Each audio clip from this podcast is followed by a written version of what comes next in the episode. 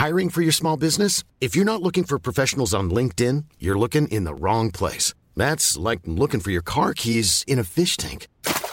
LinkedIn helps you hire professionals you can't find anywhere else, even those who aren't actively searching for a new job but might be open to the perfect role. In a given month, over 70% of LinkedIn users don't even visit other leading job sites. So start looking in the right place. With LinkedIn, you can hire professionals like a professional. Post your free job on linkedin.com slash people today.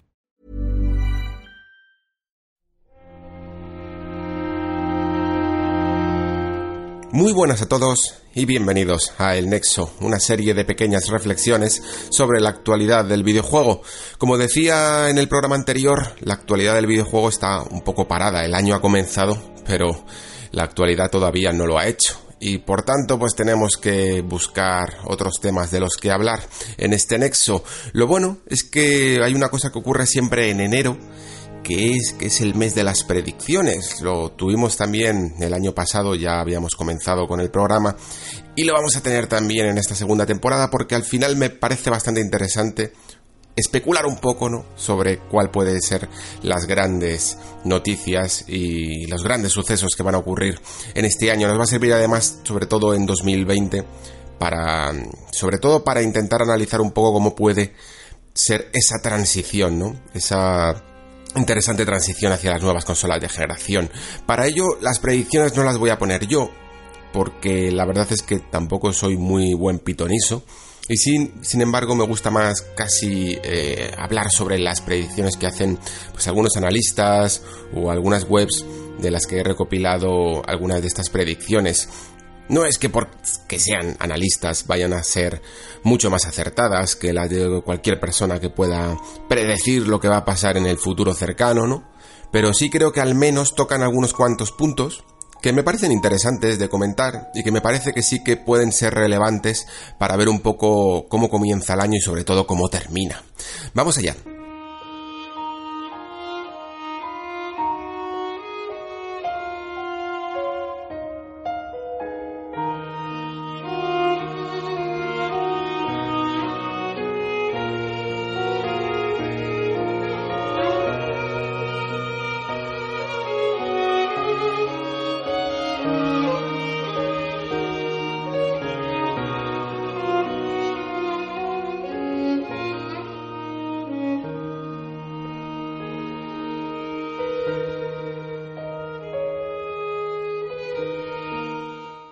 Bueno, antes de comenzar el programa vamos con una noticia que a lo mejor, aunque no sea de última hora, porque quizá lo tendríamos que haber visto venir, me parece una de las noticias más importantes del año, ¿vale? Empiezo así de fuerte, lo siento si parece un clickbait, pero de verdad que me lo parece. Y es esta que nos deja Xbox, en referencia a que su nueva consola Xbox Serie X no tendrá juegos exclusivos en uno o dos años. Así más o menos se ha resumido el titular.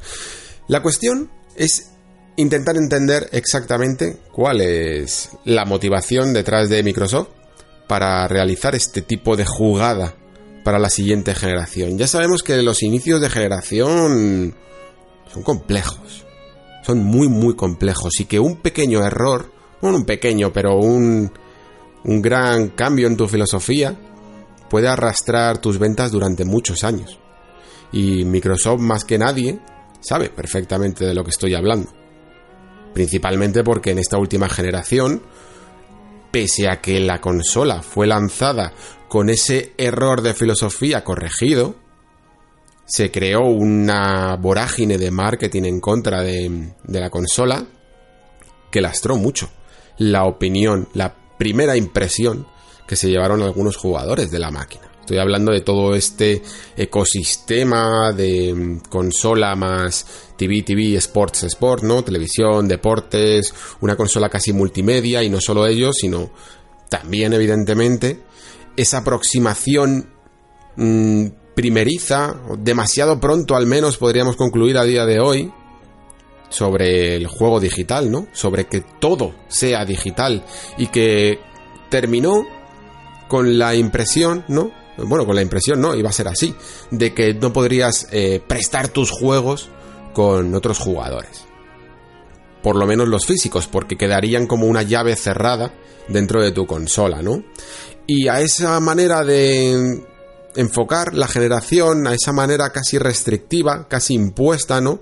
De todo será digital y no te permitimos compartir tus juegos, según las especulaciones de los jugadores, ¿no? Que se preguntaban entonces qué iba a ocurrir. Sony solo tuvo que hacer una cosa muy básica, que es prácticamente decir dos palabras, que es nosotros sí.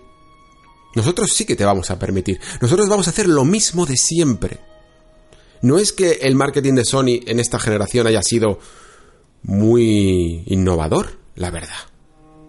Realmente lo que siempre, lo que dije incluso en su programa en la anterior temporada sobre el pasado, presente, futuro de Microsoft es que siempre ha tenido un poco el viento a favor, ¿no? Por las circunstancias de los terceros, en el caso de la japonesa. Y en esta generación se ha visto bastante esto. De ahí ese famoso vídeo en el que se veía a Yoshida. Compartiendo un juego, sencillamente prestándolo, ¿no? Dándoselo dándole la caja a su compañero. Y sonriendo a la cámara como diciendo, nos estáis dejando en bandeja la generación. Para la siguiente, tenemos ya esta declaración de Matt Booty, que dice así: No habrá juegos exclusivos en Xbox Series X, al menos en uno o dos años.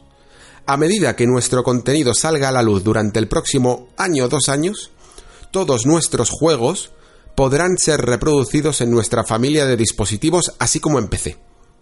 Queremos asegurarnos de que si alguien invierte en Xbox de aquí a, la serie X sienta que ha hecho una buena inversión.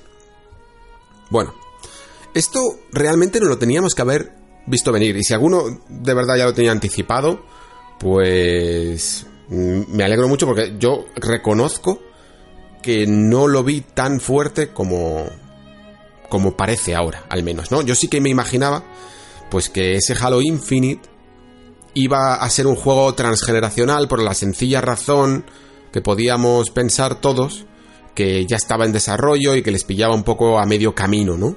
Y que por tanto, como ya se había anunciado antes incluso de la consola, lo lógico era pensar que tendría un desarrollo en paralelo, que podría jugarse tanto en esta presente generación como en Series X. Para que os hagáis una idea, algo muy parecido a lo que ocurrió con The Legend of Zelda Breath of the Wild.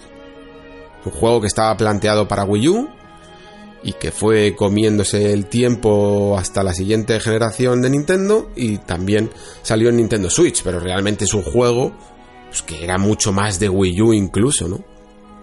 Que de Nintendo Switch. Pero lo que está diciendo Microsoft no es esto.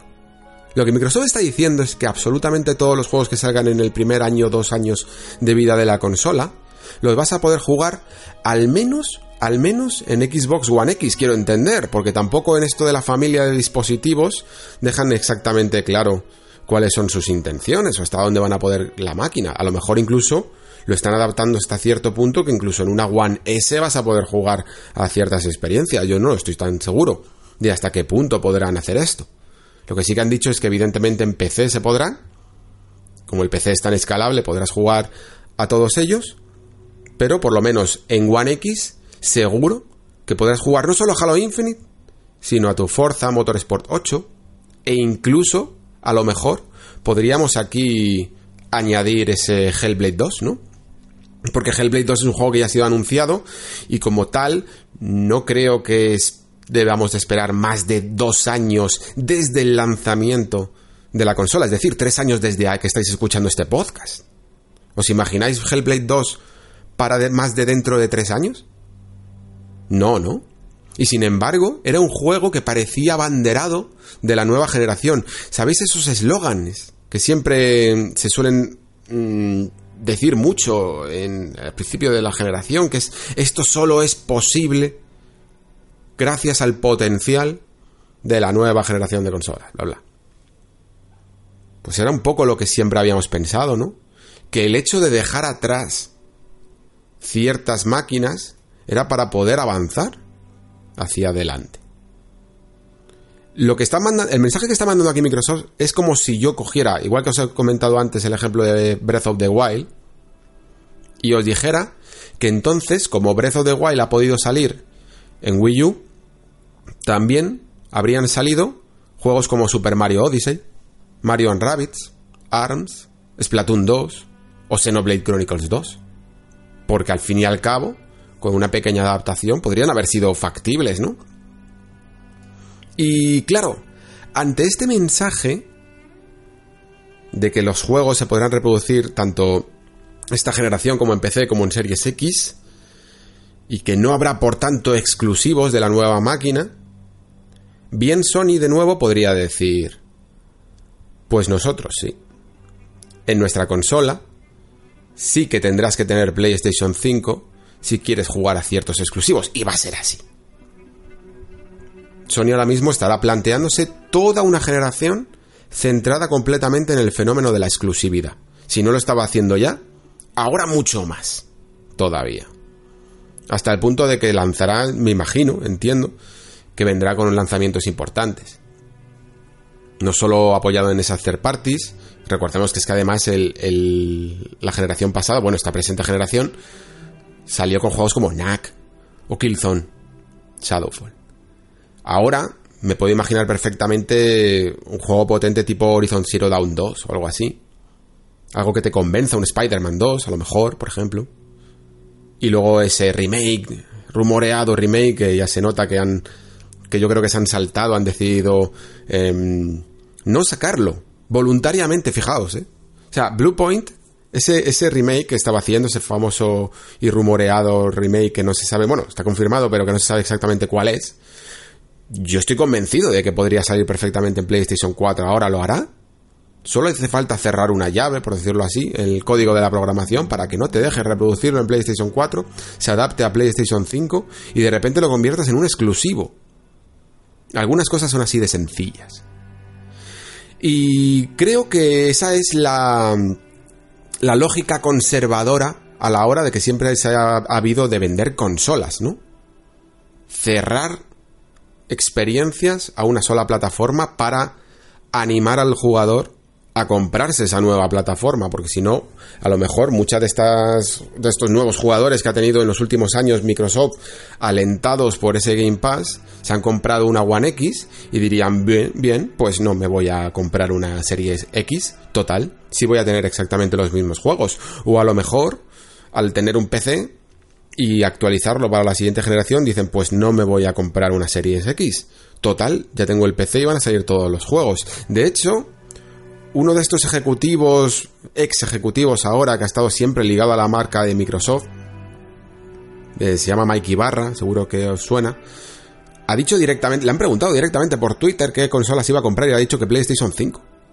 Porque los juegos de Xbox ya los va a comprar en PC. Y además termina como diciendo, ojalá todos salieran en PC. Y es como ya, pero como no van a salir los de PlayStation 5, te vas a comprar la consola. Y es una clara, es un claro ejemplo de que mm, cerrar las experiencias, hacerlas exclusivas, vende consolas. Creo que esto es matemático, ¿vale? Esto ya no, depende de opiniones. No, no estoy aquí dando mi opinión. Cerrarte exclusivas vende consolas. Punto. Seguro. Segurísimo. Todos lo sabemos.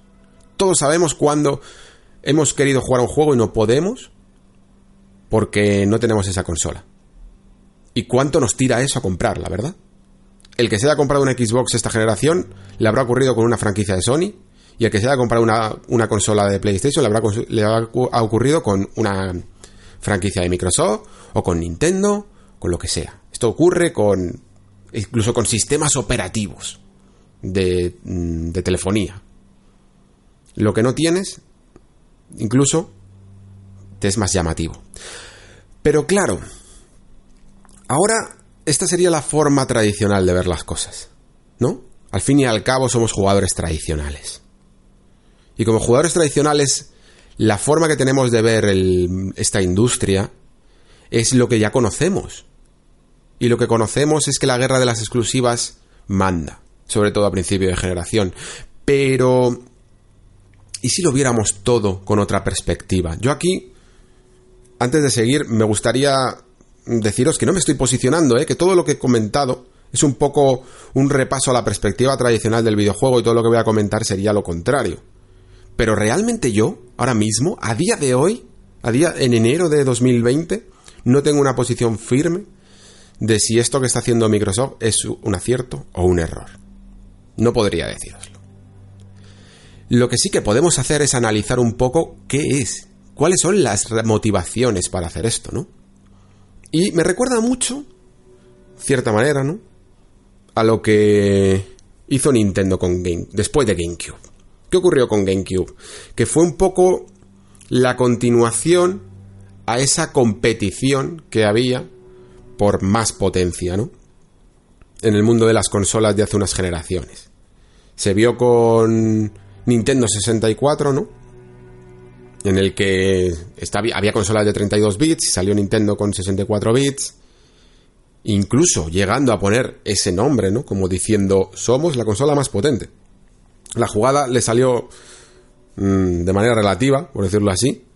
No fue la consola más vendida. Y con GameCube repitieron. Y ocurrió lo mismo. GameCube también era una consola bastante potente si sabías manejarla, ¿no? Recordemos todos los ports de Resident Evil 4 y todo lo que se hablaba. Xbox era, era una consola mucho, muy, muy potente también. Y, pero, pero digamos que estaban ahí a la par en, en cuanto a la búsqueda de, de dar la calidad visual, la mejor calidad visual, ¿no? Sin embargo, incluso Sony llegó a demostrar que siendo la, de nuevo la menos potente, no importaba a la hora de vender. Y aquí Nintendo cambió de filosofía radicalmente después de GameCube. Porque Wii no dejaba de ser una GameCube, como se decía, no acelerada, un poco de vueltas. Y que cambiaba directamente por una nueva modo de jugar. Y ahí es cuando Nintendo apostó al máximo por una cosa que en su momento yo entiendo que por muchos estudios de mercado que tú puedas tener es un riesgo. Cambiar radicalmente, no acelerar esos, esa carrera gráfica y dedicarte a un cambio radical de control y le salió bien la cosa. Y desde entonces tenemos una Nintendo que es algo que hemos bautizado, por decirlo así, como una alternativa, ¿no? Mientras que las otras dos parece que se están pegando todas las generaciones. Nintendo está perfectamente confortable en su posición de alternativa. Porque incluso te, compres una PlayStation o te compres un Xbox, si te gusta el juego de Nintendo, la vas a comprar como consola secundaria. Y así se venden muchas consolas también. La cuestión es que creo que de alguna manera Microsoft está haciendo un poco lo mismo. Si esto fuera una competición, con sus reglas establecidas de cómo hay que hacer las cosas y de cómo se debe competir, digamos que Microsoft ha decidido ni ganar ni perder, sino directamente ausentarse, cambiar las reglas del juego, directamente. Ha decidido que su carrera ya no va por los cánones que siempre se han dictado que deben de ir, y que para vender consolas lo que tienes que hacer es tener muchos exclusivos y venderlos de manera exclusiva, ¿no? Han tomado una decisión completamente diferente y esa decisión se llama Xbox Game Pass. O sea, lo que, lo que poco a poco al principio, si lo recordáis, ahora ya es prácticamente bandera de la compañía, pero hace unos años, cuando empezó a nacer el concepto, cuando se empezó a introducir, parecía sencillamente una alternativa a la hora de adquirir juegos, ¿no? Como un servicio interesante, pero que no cambiaba en absoluto la manera de relacionarte con el medio o con tu consola. Y ahora sin embargo, es lo más importante para Microsoft. Lo más importante del todo. Sin ninguna duda. Tanto que es capaz de sacrificar ventas directas de su nueva Xbox Series X sencillamente porque sabe que haciendo eso, que sacrificando ventas, será capaz de seguir aumentando los usuarios de Game Pass. Porque si rompe, si corta una barrera, si hace una distinción entre aquellos que pueden acceder a Game Pass de una manera u otra, a unos juegos u otros, sin hacer esa transición más ligera, no va a poder conseguir los usuarios que necesita. Y como siempre hemos dicho aquí en el Nexo, para este tipo de servicios de suscripción, no sabemos del todo dónde está el pico de usuarios, de base de usuarios fieles, que lo haga sostenible, ¿no? No sabemos exactamente cómo funciona esto. No lo sabemos todavía ni para servicios tipo Netflix, como para saberlo en videojuegos, que está mucho más verde, ¿no? Y que además, como he dicho antes, los videojuegos son menos accesibles al público mayoritario que el cine y la música. Por lo tanto, es más difícil conseguir una base de usuarios. Y si Xbox, digamos, imaginaros que termina con una base de usuarios, esta vez Xbox One ha conseguido, no sé, para, para, generación, para final de generación, ¿cuántos? ¿40, 50 millones de consolas? No puedes cortar esos 40, 50 millones y vender al principio 10 millones de consolas. Porque esa base de usuarios te la cargas. Lo que tienes que hacer es sumar. Y tienes que sumar la anterior generación, tienes que sumar la nueva generación, tienes que sumar PC.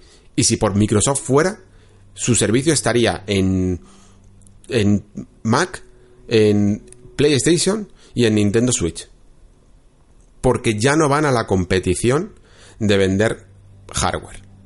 Van a la competición de vender suscripciones. Ahora lo tenemos del todo claro. Más claro incluso lo sabíamos, ¿no? Lo teníamos interiorizado, sabíamos que era esto. Lo que pasa es que cuando vemos la imagen de sacrificar máquinas, de sacrificar exclusividades para llegar a esto, ¿no? Que es ese salto de fe que hay que hacer, ese de nuevo ese capital riesgo que hay que hacer. Cambiar del todo hacer un totum revolutum de cómo funcionan las generaciones, da más vértigo, ¿eh? Mucho más vértigo. Por ello, em, yo creo que es lógico incluso llegar a pensar que Sony eh, va a vender un porrón de consolas más que, Series X, a principio de generación, ¿eh? Muchísimas más. Porque el mensaje sigue siendo el mismo, por un lado, ¿no? si quieres jugar a ciertas experiencias exclusivas, eh, necesitas una PlayStation 5, mientras que Xbox tienes más posibilidades de que ya puedas acceder a ellas. Tienes más posibilidades de ya tener una One X o de tener un PC, ¿no? O de, plantearte la situación en, la siguiente generación y decir, oye, pues mira, me voy a comprar un PC porque voy a poder jugar a todo el catálogo de Steam y también a los exclusivos de Xbox, ¿no? Un 2x1. Y, y Microsoft lo que te está diciendo es que le parece bien porque ya no busca esas ventas de la máquina. Su máquina es como, como venderte una Surface. Pues sí, te está vendiendo algo propietario, pero en el fondo quiere que uses Windows, ¿no? Pues esto sería algo parecido. Y quizá le salga bien la jugada. Quizá están viendo algo que nosotros no podemos ver, porque solo entendemos el número ese que solemos ver en VG Chart de que sube y sube los millones de consolas vendidos. Y decidimos quién gana en base a ese número. Pero ¿y si Microsoft está creando un nuevo mercado y consigue la base de usuarios factible, sostenible para su negocio? Pues lo mismo nos quedamos todos sorprendidos. Y lo mismo les funciona, ¿no? En cualquier caso, esto deja claro dos cosas. La primera, que que esto era más serio todavía de lo que creíamos cuando salió Phil Spencer hace ya muchos años y habló de ese concepto de Beyond Generations, de más allá de las generaciones, que realmente están lanzándose a la piscina al 100%, sin mirar atrás. Y sobre todo, sobre todo, sobre todo, que la siguiente generación va a ser mucho más interesante, muchísimo más interesante que esta. Porque vamos a ver tres filosofías distintas en las compañías. No vamos a ver a dos haciendo prácticamente lo mismo y dándote la mínima diferencia entre ellas. Vamos a ver tres filosofías distintas que casi justifican tres compras si quieres. Una, pues PlayStation 5, una, otra Nintendo Switch y otra no Xbox. Xbox Game Pass. Que lo puedes comprar en PC, lo puedes comprar en Series X y durante unos años incluso lo podrás seguir jugando en One X, porque esa generación es tranquila. Y los primeros que quieren dejar de compararse con Sony lo han dicho claramente. En palabras de Matt Booth y también en esta entrevista para MCVUK. Dicen así, vamos a intentar no comparar las cosas cara a cara con Sony. Tenemos que ser mejores en la ejecución de este tipo de cosas, pero también en continuar construyendo personajes, historias y mundos que puedan trascender las generaciones los dispositivos y las plataformas. Vamos que ahora mismo Microsoft prácticamente quiere sabotear el concepto que tenemos de generaciones, ¿no? Quiere romper esas barreras y hacer que siempre puedas acceder a lo que a lo que tienes independientemente del dispositivo. Que tú decidas igual que decides cuando te cambias de teléfono móvil cuando quieres un poco más de potencia, ¿no? Cuando de verdad tu consola no tira más. Ya no te lo dice la compañía, sino que lo decides tú, básicamente. Y por ello digo, como conclusión, que esto de que haya perdido las exclusividades, por decirlo así, entre comillas, que, no existan exclusividades en Xbox Series X, no se puede saber si es un acierto o un error. No creo que lo podamos saber nosotros, por supuesto no lo sé yo, pero no creo que lo pueda decírtelo ningún periodista, ningún analista, no creo que ningún jugador, más allá de querer dárselas un poco de listo, te pueda te pueda decir tajantemente lo que va a pasar. Nadie lo sabe, nadie lo sabe. Esto es lo que ocurre muchas veces con estos saltos tecnológicos o más bien de filosofía de empresa que abogan por un futuro distinto, ¿no? De lo que se conoce. No se sabe cuál es el resultado. ¿Alguien se habría atrevido a afirmar que cualquier cosa que ha sucedido en el mundo de los videojuegos así grande haya podido er, iba a funcionar seguro? Que el CD iba a funcionar como sistema que, el, que Wii iba a funcionar como máquina. ahora es como muy fácil, ¿no? Eh, asegurar que sí, unas que sí y otras que no. Que Dreamcast iba a desaparecer prácticamente toda una compañía. Y que Wii U no iba a conseguir levantar cabeza. Que PS Vita iba a ser un fracaso. Ahora es muy fácil decir todas estas cosas. Pero en este momento que estamos, antes de que llegue la generación, todo está en el aire. Y por ello, todo va a ser muchísimo más divertido.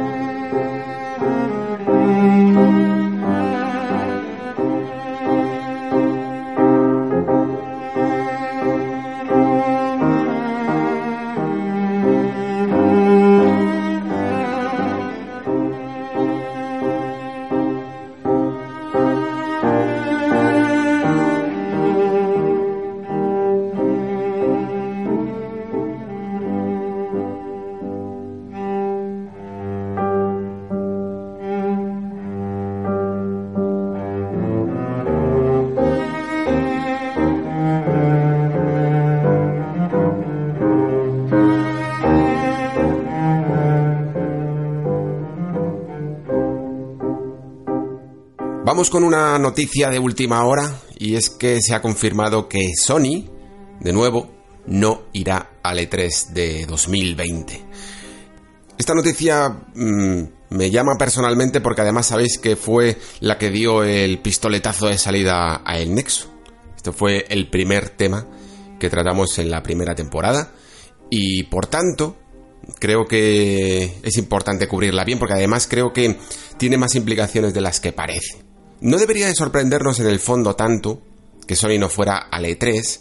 Yo ya dije el año pasado que me parecía lógico de cierta manera que no fuera durante 2019 porque si no tenía nada que enseñar y ya lo estaba prácticamente demostrando durante las últimas presencias en el show floor, era casi mejor que no fuera.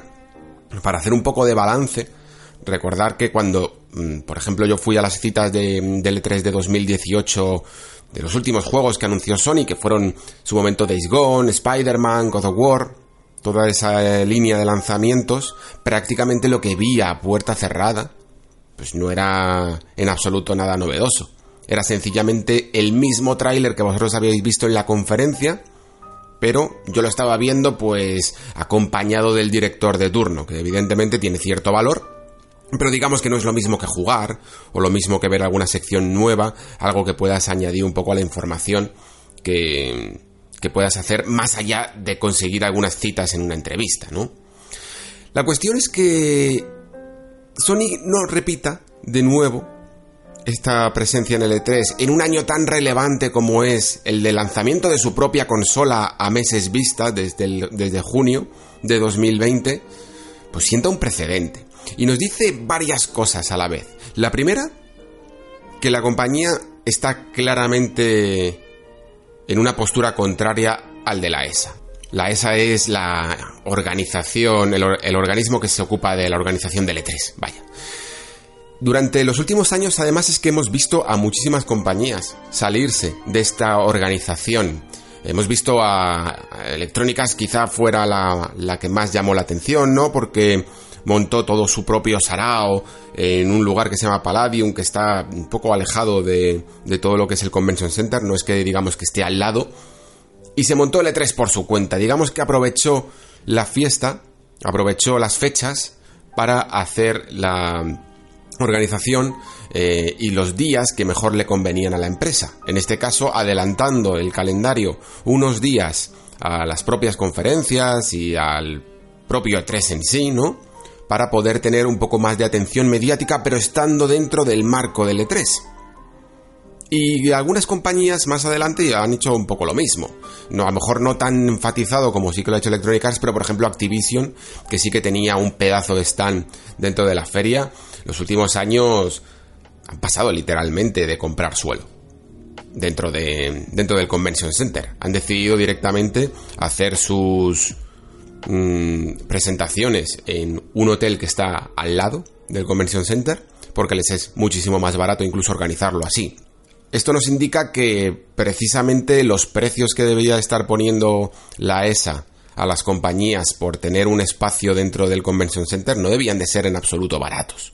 Y estaba todo el mundo bastante mosqueado. De hecho, y aquí la ironía, Microsoft, que tanto se jacta de que le gusta ir al E3, de que ellos sí que van a estar presentes en el E3, se fueron antes del E3 que Sony. Esto ya lo dije en su momento. Microsoft lleva unos cuantos años haciendo su propio evento paralelo en el Microsoft Feature, que es un, que es un estadio que está prácticamente calle con calle colindante con el Convention Center. Y gracias a ello ahorra un montón de dinero. Ya que tiene su propio estadio, prácticamente no tiene que más que reservarlo para esas fechas. Y sí, evidentemente entra en el marco del E3. Y todo el mundo piensa que es el E3, incluso la propia Microsoft no oculta y lo sigue llamando como que lo que está haciendo es L3 porque hace una conferencia y hace un evento durante esos mismos días. Pero técnicamente no es E3. Lo cual nos hace pensar un poco, nos hace reflexionar sobre qué es exactamente lo que la gente espera de este evento. Que para nada tiene que ver con lo que se suele esperar cuando uno va al E3, ¿no? Cuando uno vale 3, eh, se parece, la cosa se parece más a cualquier feria en el fondo que hayáis visitado. Si habéis visto la Gamescom, pues quizá tengáis una, una idea un poco más aproximada. Pero incluso no deja de ser una especie de, para que os hagáis una idea, Barcelona Games World o Madrid Games Week mm, en un ámbito relativamente más profesional, ¿no? Porque ahora también hay apertura al público. Pero digamos que tiene algunas cualidades paralelas. La cuestión es que lo que la gente espera del E3 no es eso. La gente no espera un evento como el que espera la Madrid Games Week para poder ir, ¿no? Sino lo que quiere realmente es la conferencia previa. Ese gran momento en el que hay muchísimos anuncios, vienen uno detrás de otro, casi no te dejan respirar. Y nos damos ese atracón, que parece el atracón navideño, ¿no? Que te das una vez al año. Pues el atracón navideño de los videojuegos es el E3 y no parece que queramos desprendernos de ese atracón navideño. Incluso aun sabiendo, a unas sabiendas de que evidentemente Sony no significa que no vaya a hacer nada, sino que va a hacer incluso más eventos a lo largo de todo el año. Hará su evento de revelación, evidentemente, en, en febrero probablemente se está rumoreando. Estoy seguro de que a los meses también habrá unos cuantos para prensa en el que se puedan probar tranquilamente los juegos. Y luego, cuando se acerque el lanzamiento de PlayStation 5, seguro que hará otro, incluso irá por varias ferias a lo largo del mundo para que todo el mundo pueda incluso probar la consola. Seguro que van a la Barcelona Games World y a la Madrid Games Week igual. Pero la cuestión es que el E3 sencillamente, pues por fechas o por desacuerdos con la organización, no les interesa ya. Y no solo por ello, sino evidentemente por esta manera de compartir la atención mediática. Mientras que el jugador quiere ese atracón, Sony lo que quiere es alimentarte durante todo el año. Y cada vez que te alimente, además, quiere que ser los únicos que sostengan la cuchara. No quieren compartir mesa con el resto de comensales. Porque es lógico y normal. Tú al fin y al cabo lo que estás haciendo es vender un producto, vender tu propia consola, tu nueva consola de nueva generación, y lo que quieres es acaparar absolutamente todos los titulares. Si tienes que compartirlos con la nueva consola de Microsoft, con lo que haga Nintendo y con lo que hagan las nuevas third parties, es que ni siquiera en, una página web de, de un medio especializado, y menos aún de un medio generalista, de un periódico, van a entrar toda la información. Lo que quieres es acaparar el mayor espacio posible. Y la única forma de hacerlo es organizar tú tus propias fechas. Es lógico. Ahora bien, ¿significa esto que Sony no va a tener presencia en el E3 realmente? Bueno, mm, esto no va a ser del todo así. Tengamos en cuenta que Sony, al ser una first party, mm, no solo incluye sus juegos exclusivos, ¿no? Sino que también va a haber un montón de juegos third party que van a necesitar de una consola física en el evento, ¿no? Para que se pueda reproducir sus juegos. Y yo estoy convencido de que en el stand, por ejemplo, de Ubisoft, cuando enseñen ese Assassin's Creed nuevo, sea Ragnarok o sea como se llame, está ambientado en los vikingos o donde sea, nosotros, cuando lo vayamos a probar, sostendremos un mando de PlayStation 5 en las manos y probablemente veamos o bien un kit de desarrollo o bien la consola, el modelo terminado en el stand. Más que probablemente, ¿no? Por lo tanto, es más que seguro afirmar que PlayStation 5 sí que va a estar en el E3. Lo que no va a estar exactamente es lo que todo el mundo cree que es el E3, que son las conferencias. Y aquí quizá sí que podríamos pensar que Sony comete un pequeño error, porque creo que no, no le costaría nada en absoluto hacer exactamente lo que hace Nintendo. Nintendo, en el fondo, sí que vale 3 porque va de las dos maneras. Tiene una conferencia ¿no? Aunque sea pregrabada, y luego tiene suelo alquilado, ¿no? Dentro del Convention Center para probar sus productos. Pero digamos que incluso para el jugador que está en su casa, hasta Nintendo parece que tener menos presencia, ¿no? Que lo habitual en Sony o lo habitual en Microsoft.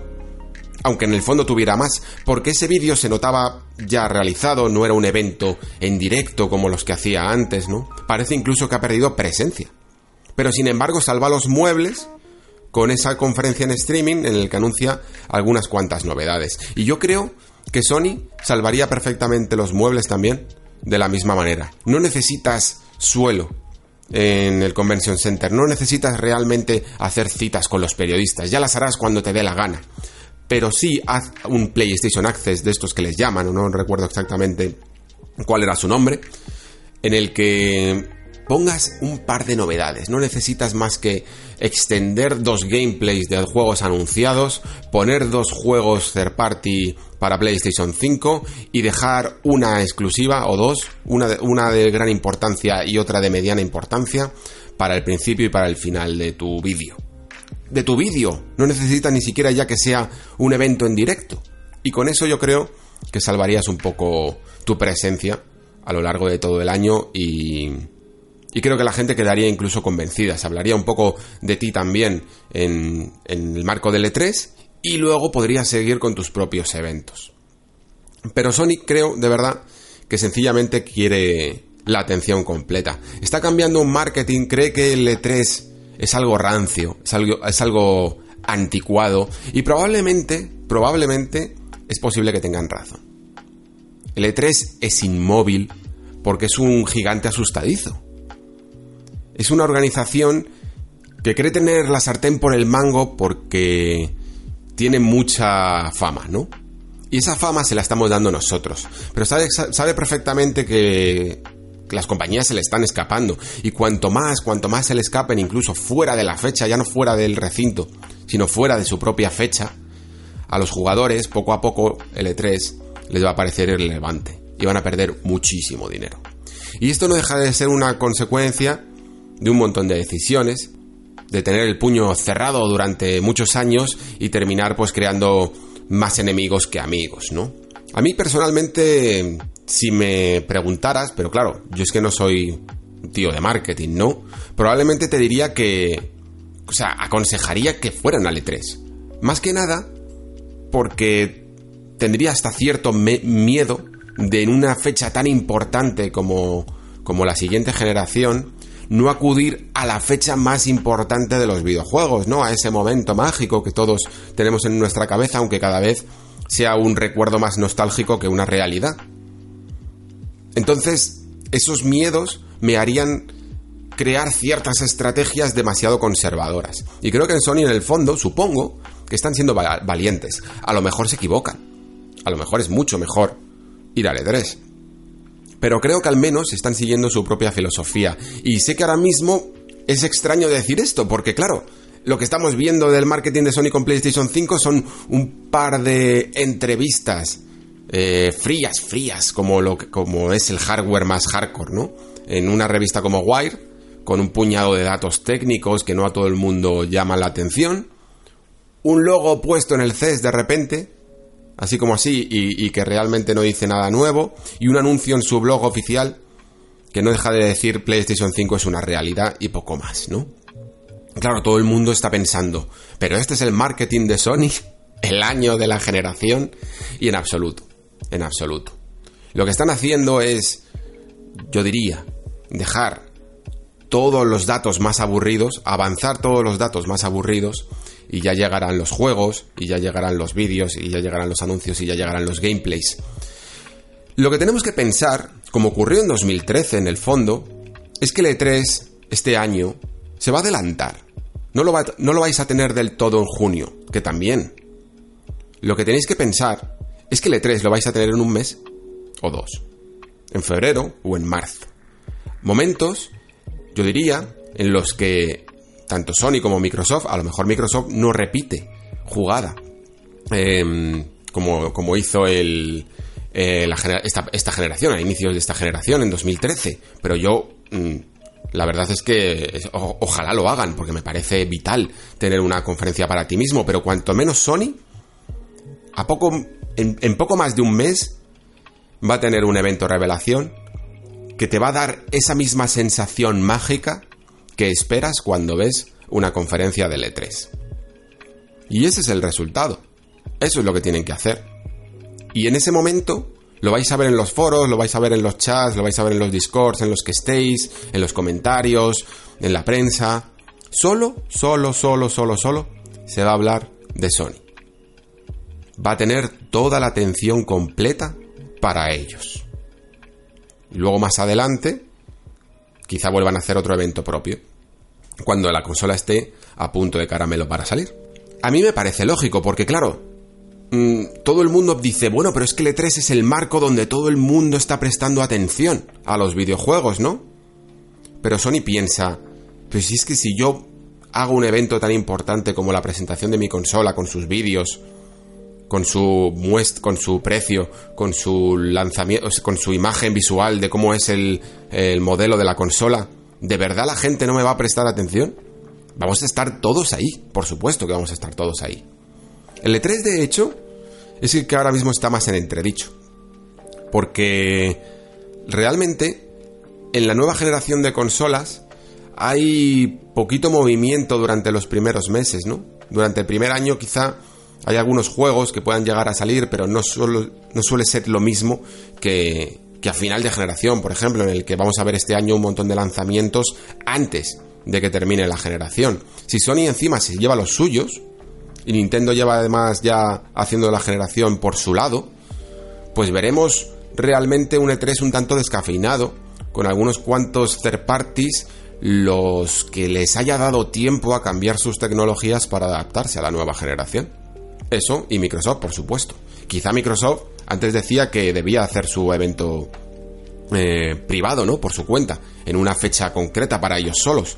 Pero quizá el E3 está tan desértico este año que lo rellenen ellos con todos sus anuncios.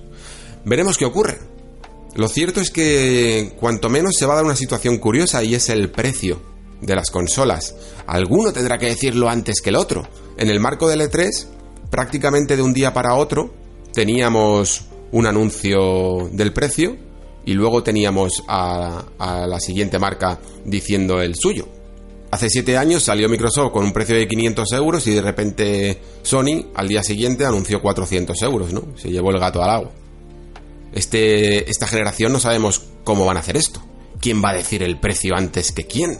Porque sí, claro, si Sony no vale 3 y lo más lógico sería pensar que Microsoft sí que lo dijera, ¿no? No sabemos si Sony aprovechará este evento revelación, que no lo creo, para decir su precio, o esperará eh, unos meses más tarde, en verano, o antes del lanzamiento de su consola, para indicarlo. En cualquier caso, creo que a la segunda va la vencida, si este año yo dudaba de si Sony iba a ir al E3, pensaba que podría no ocurrir, pero pensaba que a lo mejor no se atreverían, por decirlo así, que seguirían pensando que es suficientemente importante como para al menos merecer su presencia en el año del lanzamiento de su consola, pero no habiendo sido así este año 2020, que es clave, es muy probable que si los resultados les acompañan, y seguro que les van a acompañar, mm, la presencia de Sony desaparezca por completo en años venideros.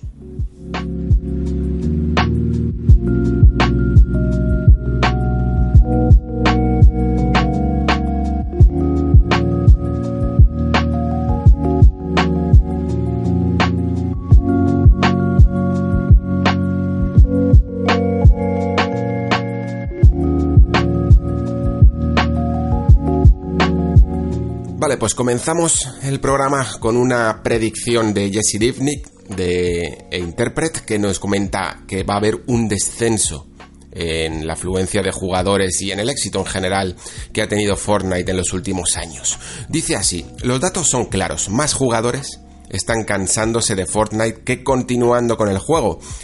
Hay mucha más competencia en el mercado de los shooters masivos que en 2018 gracias a Fortnite, pero tendrán dificultades para mantener su cuota de mercado en 2020.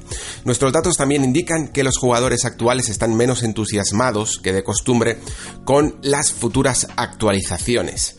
Bueno, yo creo que es un poco lógico que estos juegos que parten de ciertas modas y que se forman eh, comunidades tan masivas alrededor de ellos, puedan en algunos momentos desaparecer. Y luego aquí, por supuesto, hay que hacer algunas matizaciones porque evidentemente hay determinados tipos de juegos como pueden ser por ejemplo Dota o League of Legends, ¿no?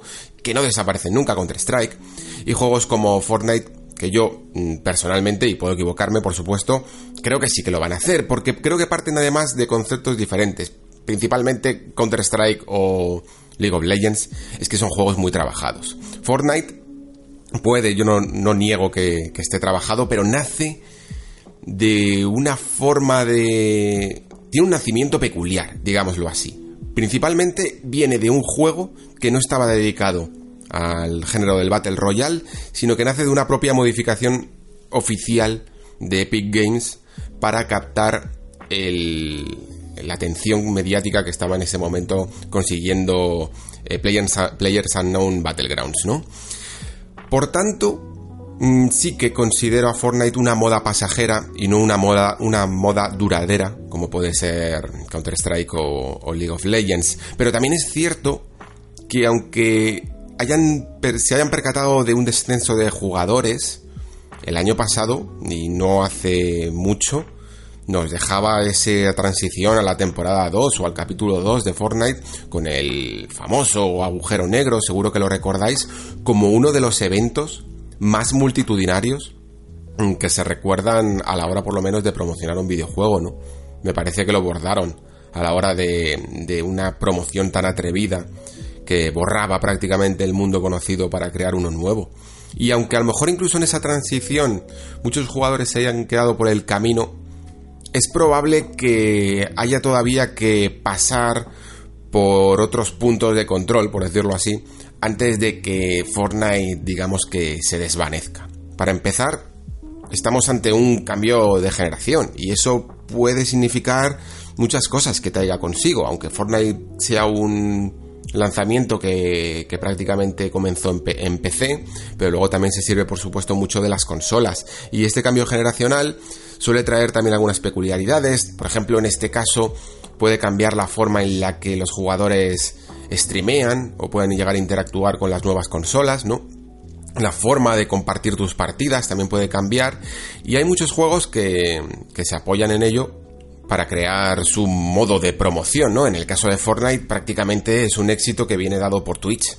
Pero Twitch, por ejemplo, nos dejaba últimamente la actualidad que Amazon parece que no está del todo contento con los resultados que estaba dando. Si Twitch cambia, por ejemplo, o viene otro servicio de retransmisión que aporta otras novedades, incluso de manera que los jugadores puedan interactuar aún más con los espectadores, pues los juegos que aprovechen estos servicios podrían sustituir a los anteriores al, fin y al cabo yo creo que, que Fortnite puede que no desaparezca del todo durante este 2020, por lo menos hasta que no venga eh, un género que lo sustituya, ¿no? Porque al final no muere un juego, lo que muere es un género.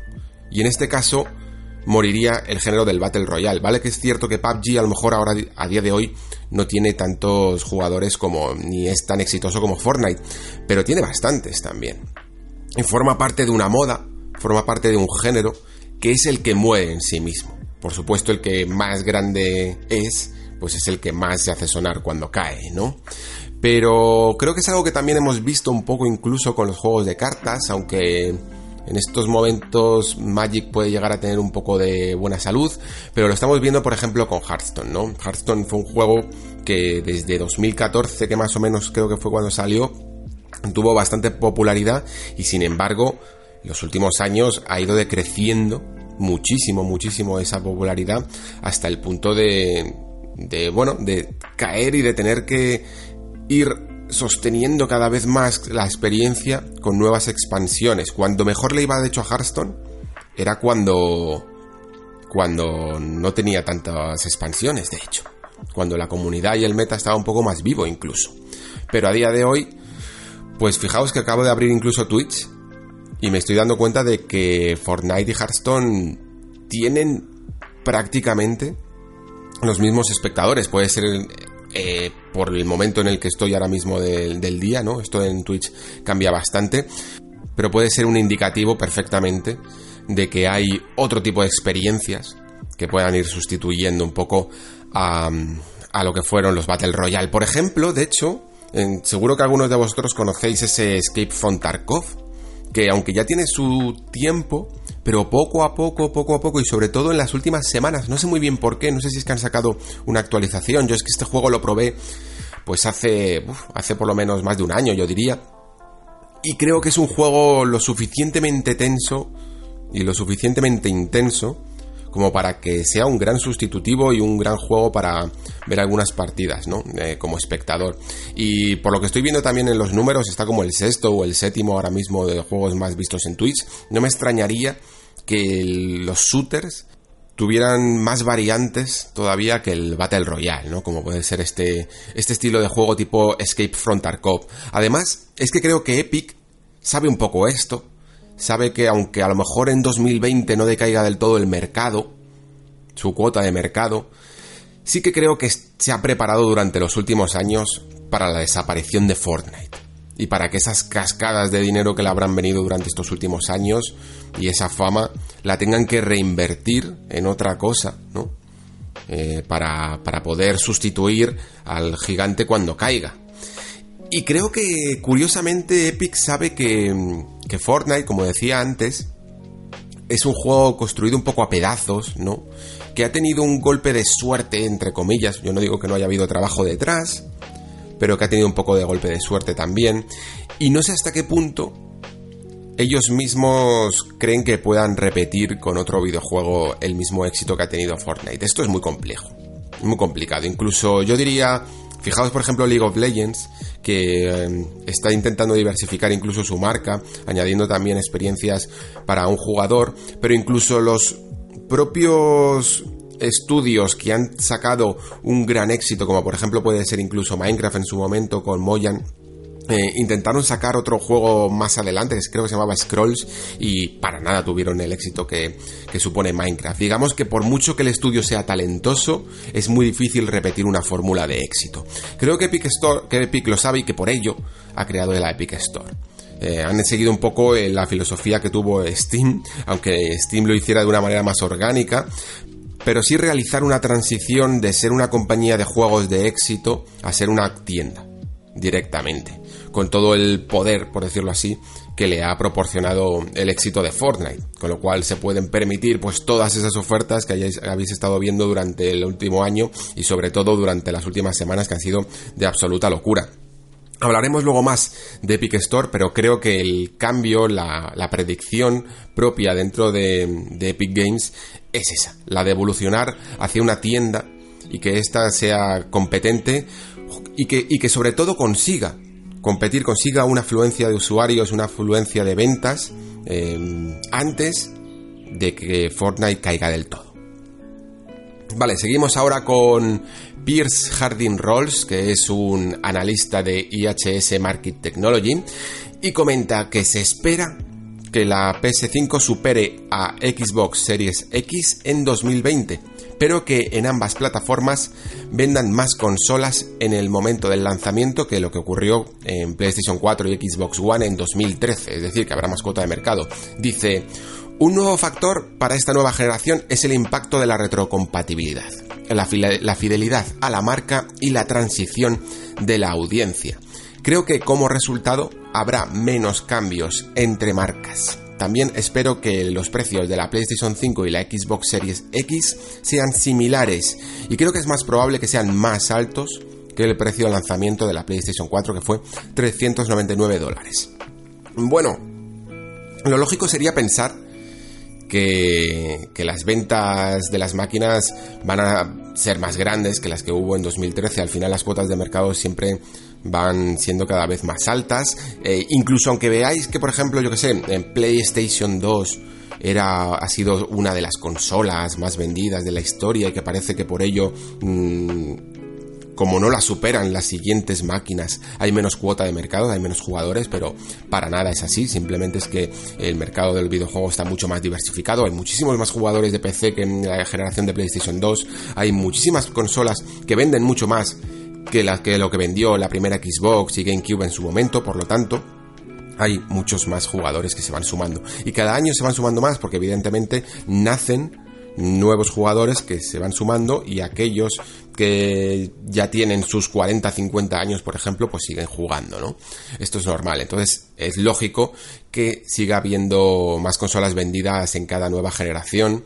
Eh, incluso aunque esta generación de PlayStation 4, eh, Xbox One y aquí añade, podríamos añadir incluso Nintendo Switch, pues ya digamos que superen los 200 millones de consolas vendidas más la gente que juega en PC, ¿no? Que me parece una barbaridad. Ya hay bastantes consolas vendidas. Y sin embargo, luego lo veremos, quizá incluso necesiten todavía más jugadores para algunos modelos de negocio nuevos que quieran. que, quieran aparecer, ¿no? O que quieran por lo menos estandarizarse. De todas maneras, en lo que comenta aquí el analista, que habla sobre que mm, habrá más fidelidad de marca, ¿no? Dice, en la transición de la audiencia. Es decir, esto, esto quiere decir que, serás más propenso a comprar, por ejemplo, una PlayStation 5 si has comprado una PlayStation 4 y más propenso a comprar una Xbox Series X si tenías una Xbox One, ¿no? Eh, sí que es cierto que aunque últimamente, por ejemplo, Xbox, que ha vendido menos en esta generación, lo está haciendo muy bien y está trayendo nuevas miradas, hay una cosa con la que es muy difícil de competir, que es la costumbre. La costumbre es increíblemente definitoria a la hora de comprar un producto. Si tú te has sentido toda la generación satisfecho con lo que has tenido en, por ejemplo, PlayStation 4, lo lógico sería es que te compraras una PlayStation 5, incluso aunque te atrajera mucho el nuevo modelo de negocio de Xbox. Quizá más adelante pensaras, bueno, pues mm, más adelante puedo llegar a comprarme una Xbox Serie X, pero mm, me ha dado tantas buenas experiencias PlayStation 4, por ejemplo, que, que, me mantengo con la marca, ¿no? Que me mantengo con la marca incluso aunque, aunque tenga un poco de envidia con el, con el Game Pass, ¿no? Esto suele ocurrir porque es eso, somos animales de costumbres. Y a lo que estamos acostumbrados, digamos que nos sentimos menos engañados, por decirlo así, ¿no? De todas formas, recordemos que esto puede cambiar en cualquier momento Y también depende mucho de, bueno, de los primeros años de vida, ¿no? No todo el mundo se compra la consola el día uno, ni siquiera el primer año de vida, ¿no? Y por ejemplo puede pasarle la factura que le ocurrió a Wii U. Wii venía de haber vendido un montón de consolas, ¿no? Y Wii U, sin embargo, pues vendió apenas, no sé si cuántos fueron al final, si 15, 20 millones de consolas. No sé si llegó a 20, la verdad. También es cierto que aunque Wii vendió a expuertas, también hubo un poco de fenómeno de moda, ¿no? Y muchos jugadores que compraron en su momento la Wii a lo mejor no la utilizaron tanto como pensaban o no quedaron del todo contentos y Wii U pudo llegar a pagar el pato de ello. Aparte de este punto que comentaba de la fidelidad de marca y de la transición y de las costumbres, sí que es cierto que esto que comenta de la retrocompatibilidad creo que va a ser clave.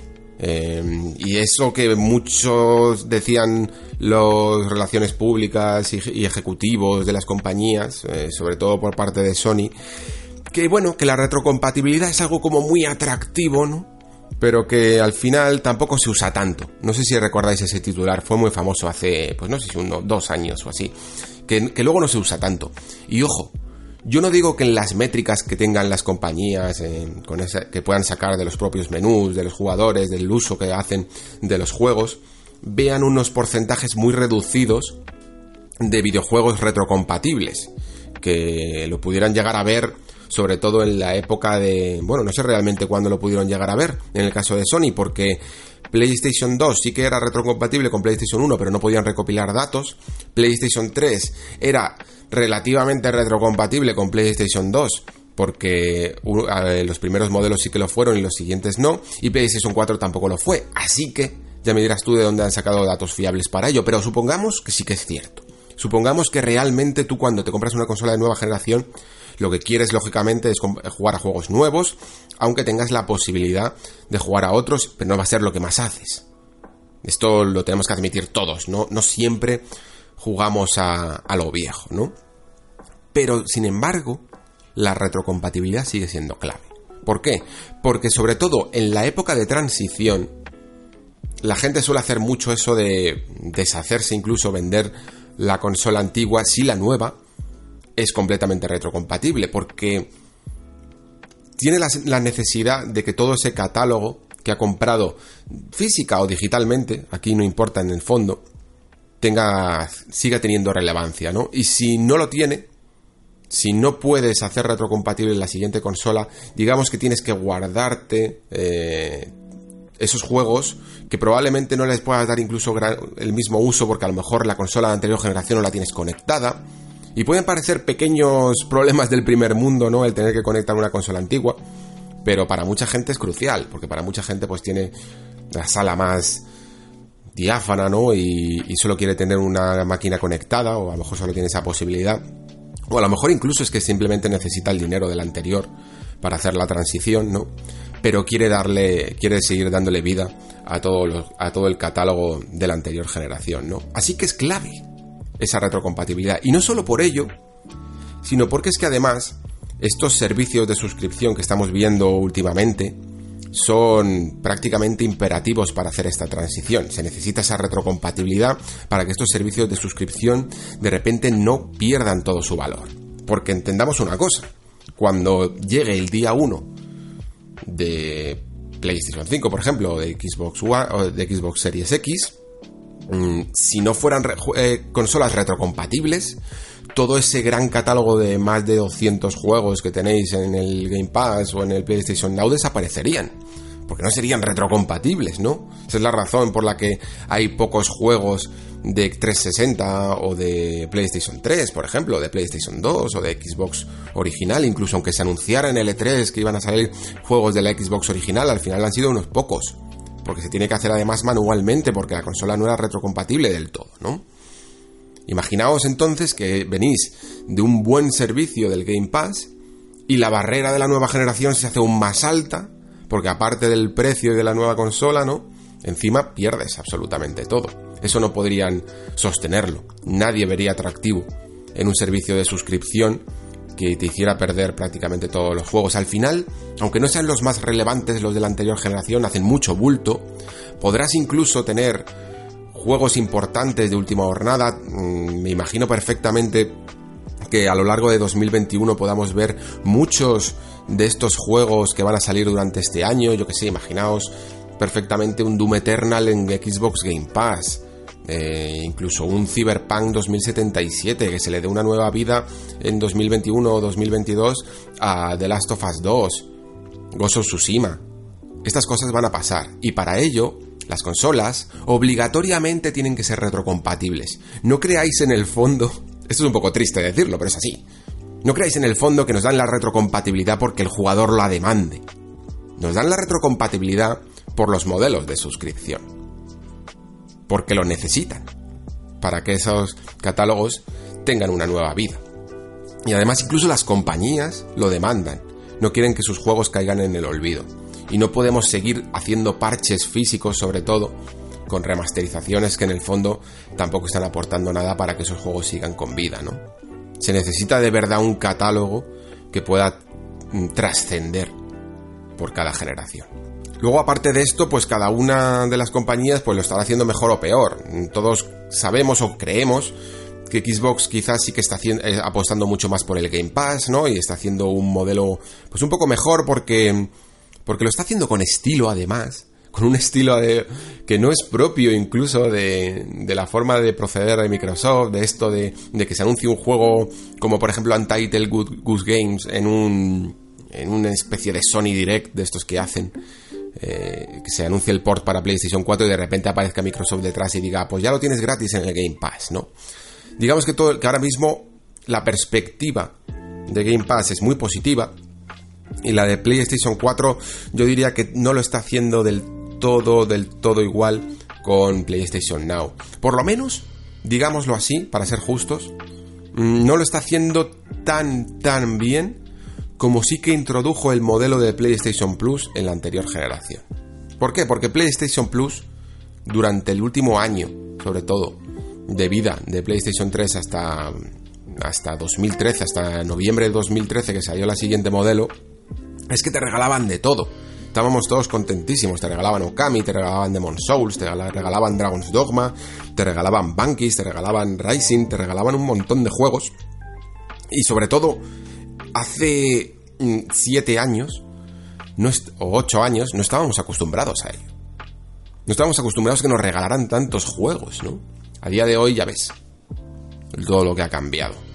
Así que, fijaos, me puedo aquí hacer la predicción, aunque ya la he hecho varias veces. Creo que PlayStation 4, tanto con el Plus porque todavía no sabemos exactamente hasta qué punto querrá seguir manteniendo el Plus. Yo diría que los juegos de Gold van a desaparecer en la siguiente generación. Pero PlayStation 4 no sé si querrá seguir manteniendo el Plus como una manera de pagar online y seguir regalando juegos. Más que nada, digo lo de que Gold puede desaparecer porque Xbox es probable que quiera meter todo en una especie de. en ese Gold Ultimate o en ese Game Pass Ultimate, ¿no? Que incluya ya directamente tu suscripción de juegos y, tu modo online. Pero en el caso de PlayStation 4, sí que creo que durante este 2020 vamos a ver muchos juegos grandes en PlayStation Plus. Y probablemente, y espero que hagan esto bien, porque más que incluso en PlayStation Plus, donde debería de haber juegos importantes, es en PlayStation Now. PlayStation Now tiene que dejar de tener tanto la sensación de que es un sistema mixto entre juego en streaming y servicio de juegos. Tiene que centrarse más en servicios de descarga directa, de juego nativo. Y sobre todo, ser más em, flexible, digámoslo así, con la ventana de oportunidad que tienes con sus juegos importantes. Sabéis que ha sacado, salió Uncharted 4, creo que God of War, no sé cuántos juegos, y tenían una caducidad de unos cuantos meses. Me parece que caducaban ahora en enero, no sé cuándo exactamente.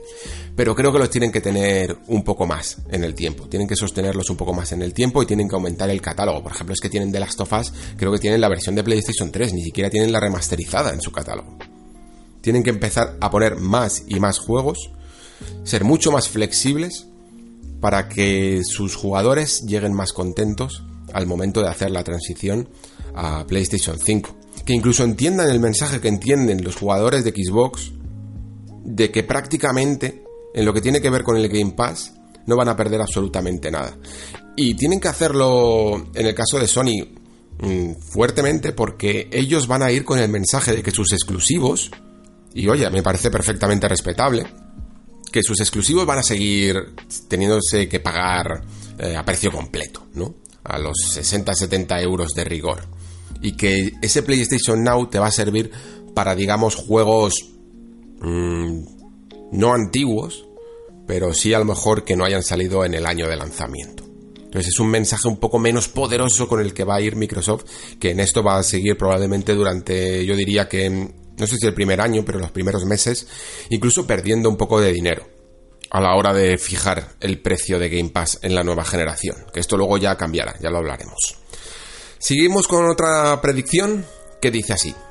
Un alto precio puede hacer que por parte de Microsoft se realice una estrategia de producto doble y que publique una versión de su consola menos potente y más barata eh, durante la ventana de lanzamiento. No espero que Sony siga esta estrategia de producto en el lanzamiento, por lo que este enfoque daría a Xbox más flexibilidad de salida al mercado, aunque también añadiría complejidad en torno al marketing y la educación del consumidor.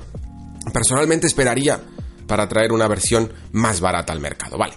Se refiere a las rumoreadas versión Anaconda y Lockhart, que a día de hoy pues serían algo así como eh, su gama de consolas, su serie X y otra serie, ¿no? Como hablábamos antes. Em, sí que es cierto que parece que Microsoft por lo menos se está planteando más fuertemente traer varios modelos al mercado. Y como dice aquí el analista, esto tiene algunas ventajas y otros inconvenientes. la primera, la principal ventaja, y yo creo que es la que más se está planteando Microsoft, es el precio. Todos sabemos que en 2013, en el momento en el que se anunció que Xbox One iba a costar 500 euros, en Sony que estaban viendo la conferencia en una sala privada, eh, empezaron a aplaudir y pidieron pizzas y champán. Eh, literalmente, ¿eh? Tal cual. Entiendo por tanto que el precio les traiga de cabeza. Entiendo por tanto que que, pensar en volver a salir con un modelo de 500 euros les pueda llegar a asustar. Sin embargo, esta vez es lógico el precio. En su momento para ellos también lo era, porque incluían ese Kinect que nadie usaba y bla bla. Pero en esta nueva generación sí que es cierto que va a haber algunos... Em, bueno, algunos componentes, sobre todo el disco duro de estado sólido, que además es una versión NVMe mucho más rápida, mucho más cara, que, va a encarecer el precio del producto y que por lo tanto se pueden permitir hasta cierto punto eh, apurar el precio y perder incluso algo de dinero en el camino, pero ya llegar a un modelo de 400 euros sería inasumible incluso para una, para una compañía que parece que tiene dinero infinito como es Microsoft, ¿no? Así que me parece hasta cierto punto lógico entonces que si bien Sony creo que confía en que pueden sacar un producto por 500 euros, Microsoft piense, ¿y qué pasaría si aparte de un modelo de 500 damos un golpetazo con un modelo de 400? Y le damos la vuelta a la tortilla de lo que pasó la, la anterior generación. Que salimos 100 euros más caros. Ahora saldría con un modelo que el que se lo quisiera permitir estaría 500 euros y si no, pues a lo mejor uno de 400 euros, no creo que mucho menos. Y esto tendría mucho sentido con el propio nombre de la consola, Series X, que ya dijimos en el programa anterior, que alude a algo así como Gama X, Serie X, eh, modelo X, queriendo decir, por lo menos en mi opinión, claramente que puede haber otros gamas, que puede haber una gama S, puede haber una gama em, All Digital o alguna cosa así, como las quieran llamar, si les quieren llamar por letras, pues la gente, aunque parezca raro, en el fondo está bastante acostumbrada porque es algo que sucede con entre números y letras con, con los móviles, ¿no? Tú puedes tener el Pixel 3, puedes tener el Pixel 3A, puedes tener el iPhone X, puedes tener el iPhone XS y más o menos la gente pues más o menos se entiende. La cuestión de todas maneras es que le quitas. ¿Qué le quitas a esta llamada es que no quiero ni llamarla Lockhart porque creo que ahora con esto de las series, lo más lógico sería llamarlas series S. Como si de la misma manera que a día de hoy el modelo series X o serie X, que prefiero llamarlo en, singular porque creo que se tendría que traducir esto. Serie X sería el modelo potente igual que One X y One S sería el modelo menos potente igual que una serie S dentro de los nuevos modelos de Xbox. Y vuelvo a la pregunta, ¿qué le quitamos? ¿Qué le quitamos? ¿Le quitamos potencia? ¿Le quitamos ese disco duro? La cuestión con el disco duro, el disco duro sería lo más fácil, más incluso que la potencia. Porque al fin y al cabo sería sustituir esa bahía de ese disco duro por una de un disco duro tradicional. Pero entonces le estarías pidiendo a esos desarrolladores a los que le estás vendiendo la idea de que por fin van a tener un disco duro estado sólido de los más potentes para poder hacer sus virguerías, que tienen que traducir esa potencia a un disco duro tradicional. Y recordemos, esto no va solo de cargas, no va solo de tiempos de espera en las cargas, sino que va también de la velocidad a la que pueden ir los coches, o Spider-Man, como se decía, ¿no? En el, en el ejemplo que ponía Matt Cerny en la entrevista de Wire, decía que la velocidad a la que iba Spider-Man estaba supeditada a la velocidad de lectura del disco duro. Si tú estás haciendo un juego, yo qué sé, un, un Halo, el, el Hellblade, o cualquier juego, y de repente por alguna razón puedes ir a toda pastilla, puede haber un, o un Gears, un Gears en el que van en un coche a toda pastilla en una de estas en uno de estos niveles en los que manejas una torreta. Pues la velocidad de carga está supeditada a la velocidad de lectura del disco duro y si le dices que la serie S tiene un disco duro de nuevo tradicional, los desarrolladores tendrían que hacer verdaderas virguerías ya sencillamente para manejarse con ese disco duro, lo hemos hablado algunas veces, la cantidad de información repetida que tienen que meter para que le dé tiempo a el acceso al disco sea más corto y aún así eso significa que los juegos son más pesados, ocupan más tamaño en disco porque tienen esa información repetida, pero aún así no solucionas el problema de la velocidad de movimiento. Esos momentos en los que las texturas tardan en cargar porque van todo muy rápido, es lo que sucede cuando el disco duro no le da tiempo a leer, evidentemente. Entonces, ¿qué le podemos quitar? Quizá le podemos quitar directamente en una versión series all digital, le podemos quitar el disco de lectura, que estos discos de lectura digamos que un lector de Blu-ray a día de hoy no cuesta nada. Lo que pasa es que se van sustituyendo por modelos nuevos y, modelos de Ultra HD. Es que no, no, recuerdo exactamente cómo se llaman estos modelos que pueden leer Blu-rays a 4K. Lo mismo le puedes quitar el disco duro. Lo mismo incluso puedes vender de la misma manera que Nintendo llegó a vender 3DS sin cargador. Podrías llegar a vender una consola sin mando. Porque dentro de la lógica del organigrama de Microsoft de hacer todo compatible, yo tengo en mi casa dos o tres mandos de Xbox One. Y si esos me funcionan y me ahorran 50 euros de mando y 50 euros de lector en el caso de que solo quiera jugar a juegos de Game Pass o comprarlos en digital, pues oye, lo mismo consiguen arañar 100 euros. Y la potencia prácticamente no la has tocado. Entonces, esa estrategia yo creo que puede ser adecuada por lo que digo, porque porque bueno, pues eh, al final, al fin y al cabo, no solo se perdió, por decirlo así, entre comillas, la generación al principio, el primer año, por ese, esa filosofía de TV TV Sports de Sports y esa filosofía de All Digital, que en su momento no era para nada tan halagüeña como lo es a día de hoy, ¿no? Se perdió también por el precio. Porque si tenías dos consolas parejas más o menos en potencia, que en su momento incluso ni siquiera se hablaba todavía de cuál era más potente que otra, o de qué, cuál podía hacer mejor o peor los ports, ¿no? Los juegos de third parties. Al final lo que, lo que costaba eran esos 100 euros de Kinect. Esos 100 euros que te ahorrabas por una cosa que en el fondo te daba igual. Pues oye, al que le dé igual el mando y al que le dé igual incluso el disco lector, lo mismo se puede ahorrar 100 euros. Lo único que, como dice aquí el analista, y tiene parte de razón, por supuesto, todas estas estrategias de lanzar producto doble suelen tener que explicarse mucho mejor que si sencillamente sales con un producto único, ¿no? Solo es la PlayStation 5 y ya está, PlayStation 5, ¿te la compras o no? Eh, serie X, vale, eh, aunque el nombre no sea tan redondo, pero te vale, ¿no? Sabes que es la serie X y que esa es la que te tienes que comprar si quieres la nueva generación.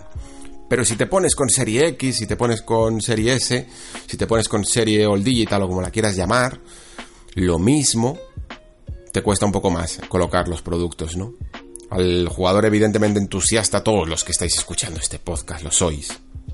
No os va a costar en absoluto diferenciar una de otra. De la misma manera que no os costó en absoluto saber que la Wii U era una consola distinta.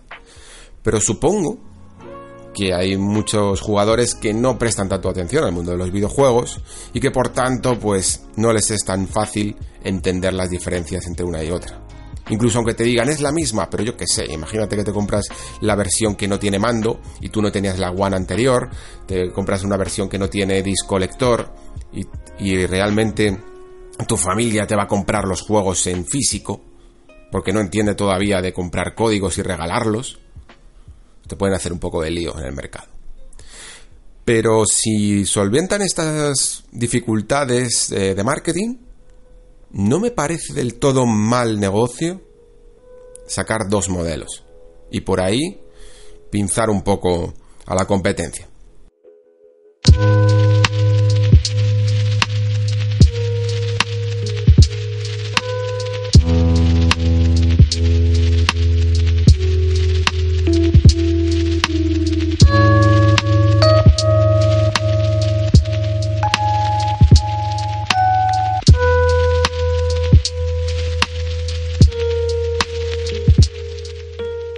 Seguimos ahora con Matt Piscatella, que es un viejo conocido del NPD Group porque suele dar bastantes datos de ventas y tiene algunas cuantas predicciones también para nosotros. Vamos con una que es bastante interesante, que es la siguiente. Las suscripciones van a empezar a tener un impacto significativo en el comportamiento de los consumidores. Muchos de los primeros títulos que participaron en los programas de suscripción han visto crecer orgánicamente las ventas de juegos completos fuera de los propios servicios de suscripción probablemente o al menos parcialmente porque los suscriptores le sugieren a sus amigos y familiares que compren el juego al que estaba jugando dicho suscriptor. Sin embargo, estamos viendo signos también de que esto está cambiando y que quizá los suscriptores pues ya no solo recomiendan a los amigos y familiares que compren un juego determinado, sino que se suscriban ellos mismos al propio servicio en sí. Es probable que veamos un cambio significativo en la mezcla entre jugadores de compra directa y de modelos de suscripción tirando hacia estos últimos. Vale, a ver, esto que comenta es puede ser una de las razones por las que está ocurriendo este fenómeno curioso, que a mí me sigue pareciendo curioso, que es que algo que sobre todo suele decir Microsoft con el Game Pass, que y bueno, matemáticamente por decirlo así, si nos fiamos de los datos que están dando, es verdad que los que la venta de productos en vez de disminuir por el Game Pass está aumentando. Lo cual es curioso, ¿no? Porque lo lógico sería pensar que si la gente puede acceder gratis a un producto, disminuirían las ventas directas, ¿no? A precio completo. ¿Para qué te vas a comprar un juego que puedes jugar cómodamente durante varios meses en el Game Pass? Y la lógica del analista de aquí, de Piscatela en este caso, es las recomendaciones.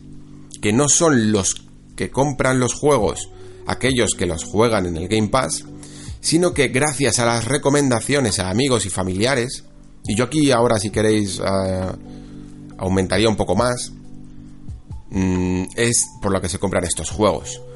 ¿Y por qué digo esto de que aumenta un poco más? Porque no solo le recomiendas a tu amigo o a tu familiar que has jugado un juego en el Game Pass, sino que somos muchos medios en el fondo los que estamos, y no medios solo grandes, como, como en mi caso, por ejemplo, tres de juegos, sino muchos compañeros podcasters están hablando más de más juegos que antes, por la sencilla razón de que pueden acceder a ellos de manera más barata.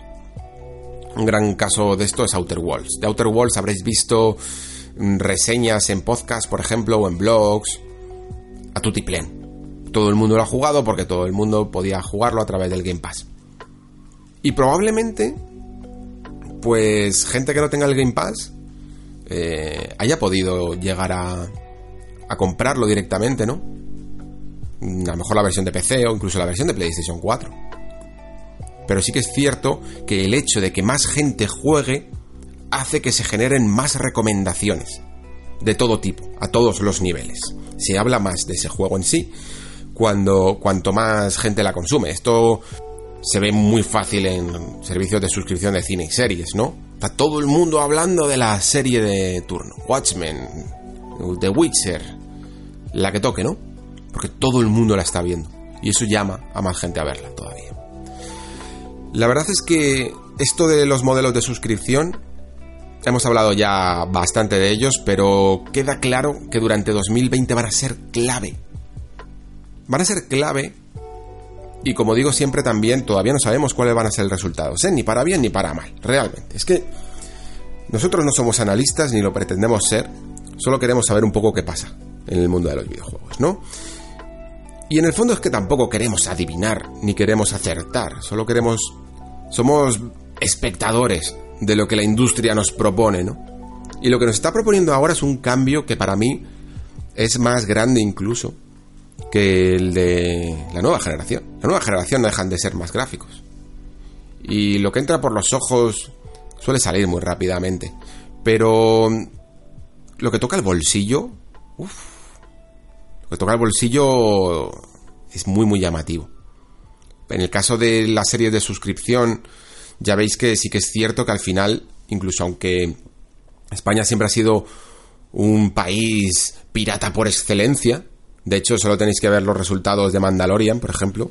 Eh, el hecho de que no haya salido Disney Plus en España ha hecho que la piratería suba por los cielos en muchos países. Y nosotros, con más del doble del segundo, estamos en los primeros, ¿no? En descargas de Mandalorian. El caso es que en videojuegos, los servicios de suscripción, de momento, están teniendo muy buena acogida. Y las compañías están prestando muchísima atención a ello. Nos han acostumbrado, que aquí viene el doble filo, ¿no? Nos han acostumbrado a precios bajos. A ver ahora cómo nos levantamos de esta. Porque una vez que el consumidor la, la acostumbras lógicamente a pagar poco o incluso no pagar en estos casos, con ciertas experiencias de videojuegos, le trastocas el sentido, el valor que le da a los productos, ¿no? Esto ha ido sucediendo paulatinamente a lo largo de la generación. Primero con las ofertas, ¿no?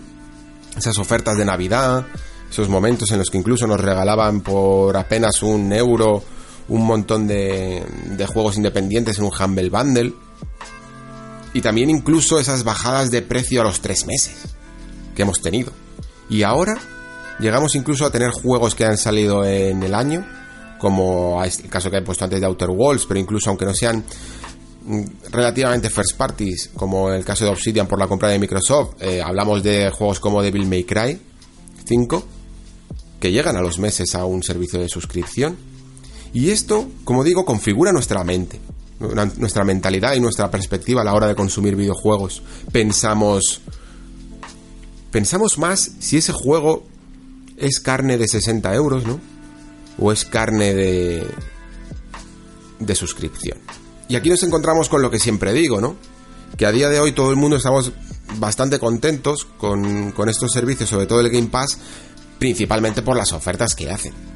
A lo mejor ahora todavía ya no están prodigadas tanto, pero cualquiera que se compre una Xbox, que se han vendido, se han vendido, me, ha parecido curioso porque hablaban de algunas de las ventas de las consolas sobre el Black, el Black Friday y Navidades y yo no veía, y se hablaba mucho de las ventas de Switch, se hablaba mucho de las ventas de PlayStation 4, y yo sinceramente creo que la que por lo menos más porcentaje ha subido con respecto a, su venta tradicional ha sido Xbox sin lugar a dudas. Porque ha habido ofertas absurdas de conseguir la, la consola, no recuerdo qué modelo era, era si, el S o el All Digital, a 100 euros, a 99 euros. Y por 99 euros prácticamente lo que estabas pagando era un año de, Game Pass. Te estaban regalando, por decirlo así, una plataforma y tú lo que hacías era realmente pagar por, por unas ofertas de Game Pass que eran locas, que te regalan tres meses, que luego consigues otra, dos meses por un euro, cosillas así, que hacen que al menos hasta la siguiente generación vayas a llegar con, con este servicio, ¿no? Y prácticamente no te tengas que comprar ningún juego y todo lo que vayan sacando nuevo eh, por parte de Microsoft lo vas a consumir igual, de gratis. La cuestión es que, como digo siempre, esto no va a ser así. Em, en el futuro. En algún momento tiene que ocurrir una de las dos posibilidades. O bien que los precios suban, ¿no? Ya hablamos de que Netflix poco a poco incluso va subiendo el precio, que costaba unos 9 euros o 10 euros y ahora cuesta 12, 13 euros. Incluso el servicio de 4K mm, te, lo, te lo ponen más caro todavía. Y en el caso de los videojuegos, que proporcionalmente siempre han sido incluso más caros que el cine, pues no me gustaría especular con qué precio real de mercado puede tener un servicio de estos mensual. Pero no sería descabellado pensar en 20-25 euros. Si nos ponemos a hacer una proporción, ¿no? De lo que cuesta una película y de lo que cuesta un videojuego. La cuestión es, al final, la base de usuarios. Lo que quieren todas estas compañías es acaparar el máximo número de suscriptores posibles, ¿no? Para que ese precio pueda ser menor porque a ellos no le no, no, quieren en el fondo, o sea, no quieren perder dinero evidentemente, pero no quieren en el fondo tener un servicio muy premium de pocos de pocos jugadores, lo que quieren tener es mucha base de usuarios y poder bajar al máximo el precio. Entonces, yo entiendo que en el caso de Microsoft y en el caso de PlayStation también estarán haciendo una especie de correlación de una especulación de cuántos jugadores van a poder conseguir en la siguiente generación y en base a, la base de jugadores que puedan tener, a la base de suscriptores, tendrán que poner un precio acorde. No creo que se vaya a mm, mantener ese precio de 10 euros al mes durante mucho tiempo. A lo que se le suma otro factor, además, que no es lo mismo regalar juegos de última jornada de generación, cuando las consolas, por decirlo así, están ya muy vistas, entre comillas, que regalar novedades del primer año de generación, ojo, ¿eh? No creo que, que todo el mundo quiera hacer eso. Quizá incluso las third parties sean un poco más reacias a meter sus juegos de nueva hornada que tanto les ha costado por la actualización de motores gráficos, ¿no? Y por las nuevas inyecciones de presupuesto que tienen que meter en nuevas franquicias a, a estos servicios de suscripción, a prácticamente regalarlos quizá no quieran ese modelo. Entonces, todo está en el aire todavía. No se sabe exactamente lo que va a pasar, aunque el modelo, pues, evidentemente es goloso y, acapara mucho la atención. Pero yo creo que puede pasar una de dos cosas y me, me cuesta. Me cuesta ver un mundo, un futuro en el que estos dos modelos convivan a la perfección. De la misma manera que el cine y las series el modelo de suscripción se ha comido prácticamente al modelo de compra directa. Aunque algunos sigamos comprando, pues todo yo sigo comprando de vez en cuando algún, algún Blu-ray, ¿no? Pero se lo ha comido prácticamente. Me imagino que en videojuegos podemos o volver al sistema tradicional de compra directa y que la suscripción no sea del todo sostenible, vuelva a tener un bajón en popularidad, o que ocurra todo lo contrario. O que se pierda por completo, bueno, por completo, el, 90%, yo diría, o el 80% o al máximo, de, de modelo tradicional de venta directa. Y todo el mundo termine con suscripciones. Me parece compleja la aproximación que quiere hacer, por ejemplo, Sony, en la que quiere dar valor, y, y, la entiendo, ¿eh? Ojo, la entiendo mucho. Quiere dar valor a sus franquicias que además tienen una inyección de pasta mucho más considerable que la de Microsoft, esto es así. Eh, los, juegos de, PlayStation suelen tener un presupuesto mucho más abultado que los de Microsoft, por lo menos en esta generación ha sido así. Y a la vez poner como alternativa un sistema de suscripción. Los dos a la vez me parecen un tanto incompatibles. Veremos qué ocurre. La cuestión además es lo que hablábamos antes, ¿no? De que si va a ser una transición muy orgánica, sobre todo entre jugadores, ¿no? Como que el que se compró en este caso la Xbox probablemente se compre la siguiente Xbox Series X y el que se compró PlayStation 4 pase directamente a PlayStation 5 por la costumbre que hablábamos antes, ¿no? Habrá que ver un poco cómo cuadran estos modelos de suscripción en estas ventas, ¿no? Porque Microsoft por lo menos no va a optar este año a vender 40 millones de consolas. Eh, bueno, este año, esta, esta siguiente generación, se está apuntando a modelos que sean sostenibles con unas 80-90 millones de consolas vendidas, que es lo que vendió más o menos con Xbox 360. Microsoft lo que quiere es un ecosistema que sea estable en base a unas expectativas de venta. Y un modelo de suscripciones, sobre todo, estable, cuanto más suscriptores tenga. Y, para suscriptores necesitas consolas vendidas, por lo tanto, mm, no es lo mismo con los números que está trabajando esta generación que con los números que quiere trabajar en la siguiente. Con el doble, prácticamente, ¿no? Sería mucho más sostenible, los precios podrían bajar más y el catálogo, por lo tanto, eh, sería más atractivo. Así que, mm, digamos que cada cosa se retroalimenta. El Game Pass es un modelo muy atractivo para conseguir jugadores, pero a la vez necesita de muchos jugadores para ser realmente atractivo. Y por lo tanto, Microsoft mm, va a querer que desde el primer año la consola triunfe muchísimo. Necesita que desde el primer año las cosas vayan muy bien. No puede cometer ni una sola cagada. Ni una sola. Creo incluso que tendría Sony más ventana de error que la que se puede permitir Microsoft por el tipo de modelo que está haciendo, que recordemos es incluso meter sus juegos first party, ¿no? En, en, el, catálogo de suscripción. Estamos hablando además fijaos lo que ha ocurrido con uno de los, eh, no recuerdo cómo se llama, este ejecutivo de Microsoft que dejó la compañía hace unos meses y que ha dicho que no se va a comprar la siguiente Xbox. ¿Por qué? Porque el catálogo prácticamente de todo lo que va a salir en el Game Pass es compartido con PC. Y eso puede tener mucho sentido, pero al, al final es una venta menos. Sigue siendo un suscriptor más de Game Pass. Se sigue contabilizando como un suscriptor más de Game Pass pero es una Xbox menos vendida. Y tendremos que ver cuál es el impacto de ello. Muy bien, pues seguimos con otra de las predicciones de Piscatela que habla sobre el juego en la nube. Dice, los juegos en la nube seguirán dando problemas. Aunque espero que el xCloud de Microsoft empiece a establecerse como un valioso añadido a la lista de servicios de Xbox, y que PlayStation Now obtenga más énfasis de Sony para el lanzamiento de PlayStation 5, no puedo ver que otras iniciativas de juegos en la nube ganen una presencia significativa en 2020. Existen demasiados retos en cuanto a infraestructura, contenido y precios para permitir que los servicios de la competencia hagan grandes avances en el mercado.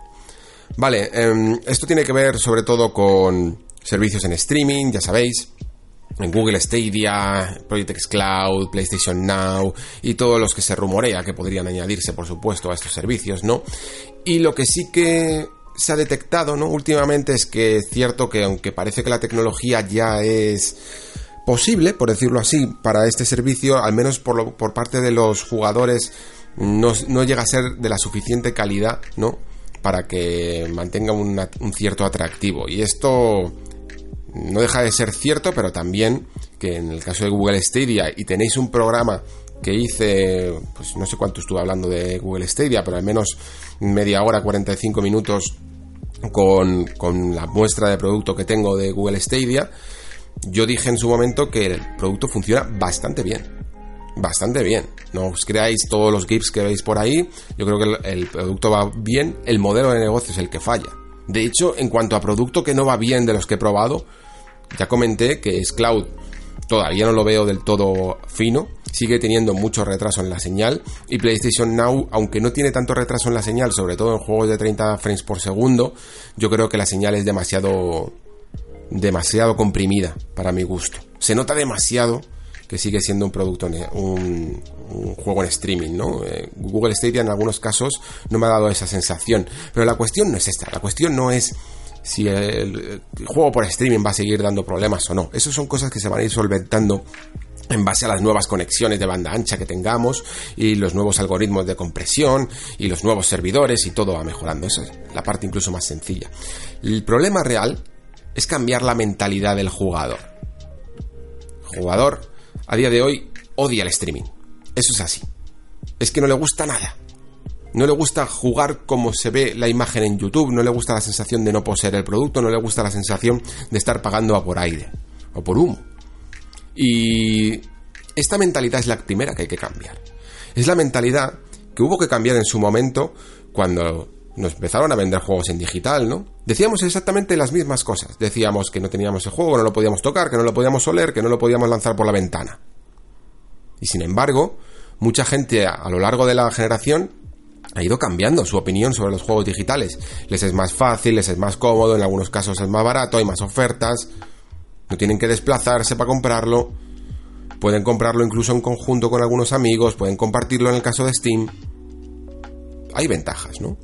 Pues este tipo de mentalidad, de cambio de mentalidad, ese tipo de ventajas son las que tiene que hacer el streaming si quiere funcionar. Y yo de verdad que creo que el streaming no es el futuro sustitutivo, pero sí que es un futuro que se puede añadir al videojuego y que puede llegar a ser útil en algunos casos.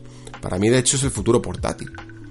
Y no portátil en el sentido de jugar con un juego en las manos, que también, sino en el sentido portátil de en vez de llevarte una consola al pueblo o a la playa o a donde te vayas, te llevas un croncas y un mando y hasta luego. Y para ello, las compañías tienen que hacerlo fácil. Google Stadia no lo ha hecho fácil, lo ha hecho complejo al máximo posible. Todo lo que se puede hacer mal y difícil lo ha hecho. Ha, hecho, ha, puesto pocos juegos, antiguos, caros, con un mando propio, con servicios propios, con el uso de su propio Google Pixel exclusivo para jugar en móvil, con un Chromecast Ultra y además una versión que necesitaba actualizarse hasta, hasta hace poco, estaba actualizada con problemas de lanzamiento y con pocas opciones de configuración y de menús. Al final, pues es un desastre. Así no se sale directamente con un producto. Y yo creo que se han dado cuenta, pero bueno. Eh, les cuesta, a, Google le cuesta en general darse cuenta de ciertas cosas, valenta, y encima con un ejecutivo al mando como Phil Harrison, más todavía, que ya os dije que es un pieza. La cuestión es que creo que la mejor manera de cambiar la mentalidad del jugador es sencillamente ofreciendo este producto como alternativa prácticamente gratuita. Y para ello, los que mejor pueden salir beneficiados de tener esta alternativa gratuita son aquellas plataformas que ya tienen otros servicios, que sencillamente es un añadido, que no es un producto exclusivo, ¿no? No es un producto individual que tienes que comprar, sino que es un añadido. Por ello, Xcloud creo que tiene muy buena, muy buena pinta, porque Microsoft no te va a cobrar más por Xcloud. En el momento en el que tú pagues tu Game Pass, eh, por ejemplo, o a lo mejor, oye, a lo mejor si, necesitas el Ultimate, que es este servicio que incluye el Gold y el Game Pass, sí que necesitas el pack completo para que te regalen el Xcloud, ¿no? Pero ya tienes muchas ventajas. Primero, no pagas por el producto en sí, estás pagando por otras cosas. Em, puedes acceder a toda tu biblioteca de Game Pass y de juegos, eh, juegos que has comprado durante toda la vida y lo tienes para jugar en el móvil, en la tele, en donde quieras, ¿no? Puedes jugar a través de una mm, de un ordenador, de lo que quieras. Cuando funcione bien, será una manera de que la gente vaya cambiando esa mentalidad. PlayStation Now es un poco lo mismo también. Al fin y al cabo, tú tienes ese servicio que la gente está más interesado, eh, yo diría, en, en los juegos de descarga directa, ¿no? De reproducción nativa en la consola, pero además tienes un montón de juegos que puedes reproducir directamente por streaming y no solo incluso teniendo la PlayStation, sino también en un ordenador a través de la aplicación de PlayStation Now, ¿no? Poco a poco, además, este servicio supongo que se irá puliendo cada vez más y funcionará mejor. Entonces, si no tienes que pagar por ello y simplemente lo tienes ahí, pues las cosas se ven de otra manera.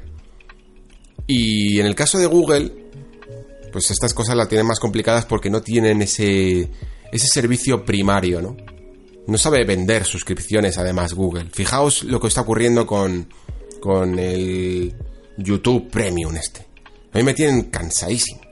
Porque cada vez que te equivocas y apagas el móvil, eh, lo dejas en stand-by mientras que estás reproduciendo un vídeo, luego te va a salir el mensajito de, oye, que te gusta reproducir cosas con el teléfono apagado, ¿por qué no pagas por YouTube Premium un montón, una exageración para lo que te ofrecemos al mes?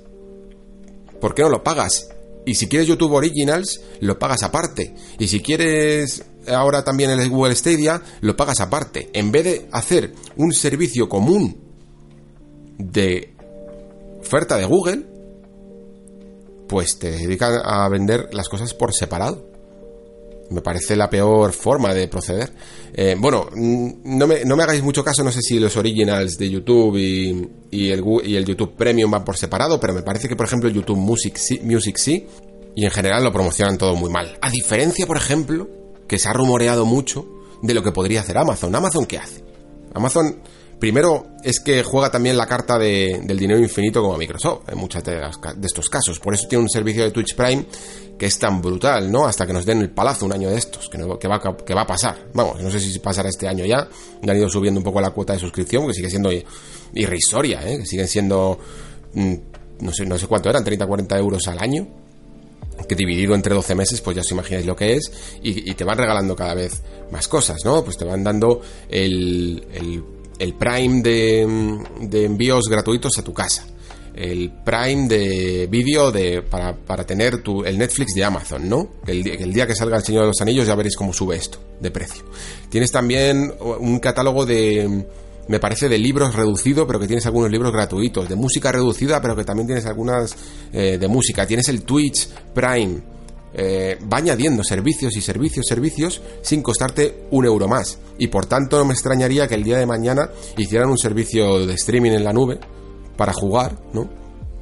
A juegos y que estuviera directamente metido en la suscripción. Que llamaran un Prime Game, un Prime Play o alguna cosa así y te permitiera jugar a ciertos juegos de manera gratuita. Si en el fondo están hasta regalando juegos por Twitch. Cada dos o tres meses van saliendo una ristra de juegos que a veces a mí hasta se me olvidan. Tienen su propia biblioteca y todo. Y ojo que no son malos juegos, ¿eh? Han regalado algunas joyitas. O sea que es que tienen un verdadero ecosistema. Y eso creo que es la manera de cambio de mentalidad del servicio de streaming. Crear un ecosistema en el que el servicio de juego en la nube sea una cosa tan alternativa, ¿no? Y tan gratuita que poco a poco se vaya introduciendo en nuestras vidas. Sea una alternativa para cuando un día te vayas al pueblo y digas, oye, voy a probar si puedo jugar desde mi móvil, ya que lo tengo aquí, y el mando. Y te des cuenta de que funciona perfectamente y vaya, y vaya cambiando nuestra manera de verlo. Muy bien, pues vamos ahora con el último analista Luego tendremos un bonus también con Kotaku, que ha hecho algunas predicciones un poco más ligeras, ¿no? Pero divertidas. Me han parecido interesantes algunas de ellas.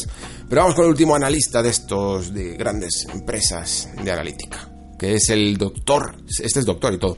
Doctor Serkan Toto. Creo que lo tuvimos también eh, el año pasado, en la, temporada, la primera temporada de Nexo. De Cantan Games. Habla primero de que faltaba ya por aparecer el lanzamiento de una Switch Pro y dice así, dice, no tengo ninguna duda de que Nintendo lanzará una Switch Pro en el año 2020, creo que a un precio de 399 dólares. Más específicamente pronostico un soporte de 4K, tamaños de cartuchos más grandes y por supuesto componentes reforzados. También creo que el dispositivo se lanzará después de las vacaciones de verano para contrarrestar el lanzamiento de PlayStation 5 y la Xbox Series X a final de año, que iría junto a un juego de salida de la propia Nintendo. Vale, la Switch Pro. El año pasado hablábamos de. Yo de hecho me equivoqué porque hablábamos de, del lanzamiento de Switch Pro y Switch Lite a lo largo del 2019 o, bueno, en un futuro cercano al menos. Y yo decía que iba a salir primero la Switch Pro. Me parecía incluso más lógico sacar el modelo caro al principio, más que nada para no acostumbrar al precio, porque ahora habréis leído cuando le estaba citando al doctor Sercantoto el precio de 399 dólares y probablemente os hayáis echado las manos a la cabeza de que una Switch cueste 400 euros, ¿no?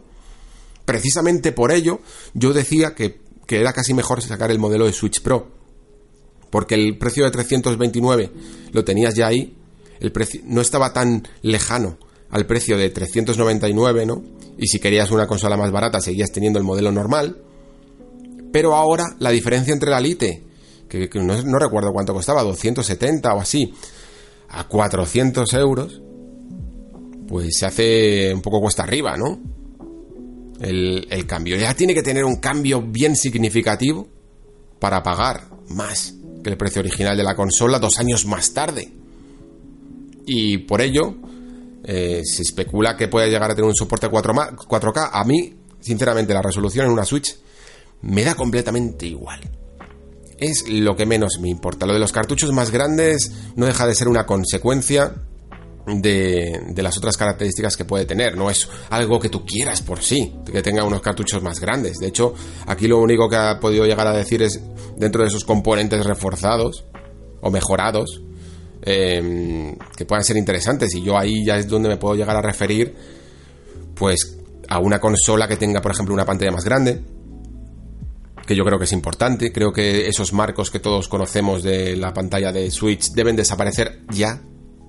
Son feos, hacen que parezca un producto viejo de hace de, tecnología de hace muchos años y no queda estilizada dentro del propio estilismo de la consola. Los materiales con los que se suelen hacer eh, las consolas de Nintendo, los mandos sobre todo, y las portátiles, em, suelen ser productos de poco premiums, pero a la vez de una calidad muy resistente, porque suelen estar enfocados a niños que pueden estar, vamos, o sea, eh, jugando con la consola se le puede caer mil veces, puede, puede pasar cualquier cosa y las consolas resisten, vamos, o sea, un ataque nuclear es increíble. El mando de Wii U es una de las cosas más resistentes, lo digo porque tiene una pantalla, ¿eh? Es una de las cosas más resistentes que ha hecho Nintendo nunca, ¿eh? Es impresionante. Una 2DS es, es, vamos, es un tanque. Lo que pasa es que no son bonitas para un adulto, por decirlo así. No son, no son muy estilizadas. Sin embargo, yo creo que se puede hacer un material mucho más agradable, tanto al tacto como a la vista, y sobre todo con una pantalla más grande, eso seguro. Aprovechando además también quizá la pantalla más grande, aunque no debería de tener por qué cambiar mucho el tamaño de la propia consola, porque el marco ya da, de, ya da de sí, pero sí que creo que necesitaría también una batería mejor. Una batería mejor a mí me parece indispensable. Si ya se ha mejorado incluso con esa revisión en la batería, yo creo que, que una Switch Pro en la que te estás gastando más dinero mm, tendría que tenerlo sí o sí. El 4K, ¿qué más da? ¿Qué más da? Si lo importante sería que, por ejemplo, la propia pantalla de la Switch tuviera una resolución de 1080p y que. Mm, o que pudieras incluso elegir entre si la quieres 720p o 1080p según la batería que quieras gastar. Y luego, y luego que en la tele se viera siempre a 1080p. Que no hubiera reducciones. En esos juegos que, hacen truquitos de resolución dinámica o que, se o que mantienen a 720p. Sino que fuera siempre a 1080p fijo. Y yo no me iría a 4K para gastar más potencia. Es que no tiene sentido. Yo prefiero que incluso la potencia extra se haga para alcanzar más calidad en determinados juegos, en distancias de dibujado. Por ejemplo, veíamos en, el Zelda Breath of the Wild, no importaba si era la versión de Wii U o la versión de Switch, había muchas distancias de dibujado. Yo recuerdo algunas veces que ibas muy alto en la parabela, que no llegabas a ver algunos de los elementos que había en el escenario. No veías el escenario, pero hasta que no te acercabas suficiente no veías las tiendas, los enemigos, que le daban una sensación muy mala. El popping siempre da una sensación muy mala a los, videojuegos. Y creo que, por ejemplo, con este Breath of the Wild 2, pues un estreno de una Switch Pro para poder ver más calidad, que, incluso haga que una secuela que tiene, que comparte por lo menos en lo, estético mucho con el original, se diferencia aún más gracias a esta Pro, me parece muy relevante, ¿no? Eso más los añadidos de consola premium que comento, creo que serían creo que serían importantes y luego ya veríamos si esos Joy-Con pueden llegar a estar más modificados de alguna manera, ya no solo revisados para que no se produzcan estos eh, terribles defectos que se han producido en muchos Joy-Cons, sino mejor incluso la ergonomía de los propios Joy-Con, el famoso Joy-Con con cruceta, que podría llegar también, no sé, cualquier cosa. Pero está claro que Nintendo va a sacar más modelos de Switch. Yo diría que incluso, no sé si uno por año, pero casi, al fin y al cabo Nintendo con DS y con 3DS ha sacado una cantidad de modelos de locura. Nintendo DS tuvo la, primera, que era la FAT, eh, la más apestada ¿no? de, del grupo, hasta que llegó la Lite, que, era mucho más estilizada, luego sacó el modelo XL, luego sacó el modelo DSi, en 3DS ocurrió lo mismo, teníamos la 3DS normal, luego sacó la XL, luego sacó la 2DS, sacó también la 2DS XL, bueno, prácticamente consola por año, o consola por dos años, ¿no? Estos modelos los vamos a ir viendo cada vez más, cada vez vamos a ver, a ver también más colores, y por supuesto una Pro tiene mucho sentido. Tiene mucho sentido que vayan Mm, variando entre esos modelos, ¿no? Entre el modelo normal, incluso, sí, incluso que se lleguen a quedar en el modelo Pro y en el modelo Elite, ¿eh? ojo. Pero la cuestión, para acabar un poco con este tema, es saber exactamente cómo va a gestionar los juegos, la propia Nintendo. Porque si hay un modelo Pro, puede llegar a tener juegos exclusivos que no pueden mover las otras versiones, pues ya estás haciendo una diferenciación, ¿no? Y esa diferenciación ya la vimos en 3DS con juegos como Xenoblade Chronicles 3D, creo que se llamaba, la versión de 3DS de Xenoblade Chronicles, que tenían estas cajas, me parece que también había una de, Fire Emblem Warriors o Irule Warriors, eh, que tenían estas cajas negras y que solo eran compatibles con, con New Nintendo 3DS, que ya se me había olvidado cuando he citado antes todos los modelos de 3DS. Así que eh, aquí puede suceder lo mismo, pero ya vimos que, que en su momento este cambio no sentó del todo bien, ¿no? Y al final fueron pues dos o tres de los juegos que salieron exclusivos, más el catálogo de consola virtual de Super Nintendo, que ya me diréis vosotros qué, qué problema había para una 3DS normal para mover un catálogo de consola virtual de Super Nintendo. Pero bueno, Nintendo sabrá. También lo intentó con el catálogo de Game Boy Advance y luego nunca lo sacó. En fin, estas son las decisiones que a veces hace Nintendo. Vamos a pasar al siguiente asunto. El, también tiene el doctor Serkan Toto algunas cosas que decir sobre la nueva generación, en este caso sobre los lanzamientos que serían muy similares entre PlayStation 5 y la serie X de Xbox.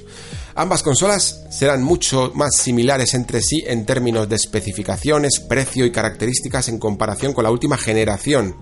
Microsoft probablemente evitará errores como precios más altos, se espera un precio de 499 en ambos casos, especificaciones más débiles, restricciones en la venta de discos de segunda mano, etc. También espero que no haya versiones portátiles, que haya una PlayStation VR 2 y una sola consola en lugar de una PlayStation 5 estándar y una Pro, por ejemplo, para ambas compañías en el momento de lanzamiento. Bueno, lo del precio de 500 euros, vamos a empezar por lo más fácil, yo creo que es lo más posible en, ambos casos. Ya hemos dicho que, hay algunos componentes que van a requerir de que la generación suba a 100 euros en los modelos estándar, por esos SSD mm, avanzados que van a tener. Así que creo que esto podemos darlo casi por sentado, aunque bueno, evidentemente siempre puede haber alguna sorpresa que otra, y esperemos que sea así, porque más, más de 500 euros ya os aseguro que no va a ser. O sea, solo hay que hacer caso a las palabras de Cerny, bueno, a las palabras de cualquier directivo de, de Sony que haya eh, hablado sobre PlayStation 3 en los últimos años y los errores de PlayStation 3 a día de hoy están admitidos y muy abiertamente. y sobre todo el del precio, el del modelo de 600 euros. Eso es algo inadmisible y, fue tan sonado y tan grave, por decirlo así, que una, mancha en el currículum lo considera incluso Sony que yo creo que en la historia de las consolas futuras nunca vamos a tener un modelo de 600 euros. Se tiene que olvidar mucho lo que ocurrió con PlayStation 3 y, los 599 dólares, ¿no? Para que alguien se atreva a sacar un modelo tan caro, la verdad. La cuestión es mm, que me parece interesante es eso del modelo intermedio, ¿no? Ese modelo que hemos tenido esta generación de PlayStation 4 y PlayStation 4 Pro. Mm, la duda está en si se va a convertir en un estándar o si va a ser una cosa anecdótica que ocurrió una generación y ya está. Yo creo que todo el mundo esperamos en el fondo que sea algo anecdótico, aunque muchos jugadores con One X y con Pro pues han visto que, que sí que hubo una necesidad de un, un poco de potencia extra, ¿no? Esta generación, sobre todo para porque estábamos en una transición entre el 1080p y el 4K y a las consolas esto le pilló un poco entre medias, ¿no? Entonces eh, fue casi necesario un modelo intermedio. Decía antes que si esto iba a ser anecdótico porque puede que esas necesidades exclusivas de esta generación mm, hicieran que existiera ese modelo. También es cierto que ese modelo ha hecho que la generación fuera un poco más larga de lo habitual. Yo sigo pensando que una generación suelen ser 5 o 6 años. ¿eh? Lo, lo que ocurrió en Xbox 360 y PlayStation 3 sí que fue anecdótico. Fue producto de una crisis, fue producto de un momento en la economía global en la que las consolas tenían que estar preparadas y se estiraron muchísimo para llegar a 2013 y a, prácticamente 8 o 9 años de vida.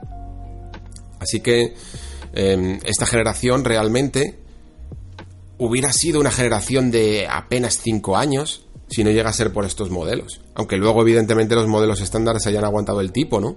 Y esto siempre se puede hacer. Las consolas siempre pueden estirar casi, casi indefinidamente lo que quieran, ¿no? Todos los juegos se pueden adaptar para, para modelos anteriores. Y lo vemos con los, con los juegos intergeneracionales que siempre hemos tenido. La cuestión es qué ocurrirá este año. Yo creo que las consolas están bien preparadas para aguantar incluso 6, 7 años sin necesidad de un modelo intermedio. Lo que pasa es que cada vez existe más un jugador entusiasta, nosotros mismos. Aunque os parezca extraño, podemos llegar a demandar que las cosas se muevan un poquito a mitad de generación, ¿no? La tecnología, ya lo habéis visto, esto no hace falta que sea como los móviles tampoco, pero, pero sí que hay cada vez un público no solo más exigente y más entusiasta, sino también más adinerado porque, porque las generaciones nuevas no solo se van añadiendo al mundo de los videojuegos, sino que las viejas se van haciendo más viejas y por lo tanto con un poder adquisitivo mayor.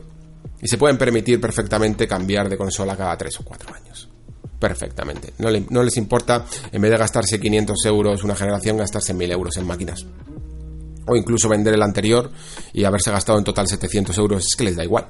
De la misma manera que el jugador de PC hace lo propio con, su torre, cambiando todo el rato componentes en una misma generación, ¿no? Se puede llegar a comprar incluso dos gráficas.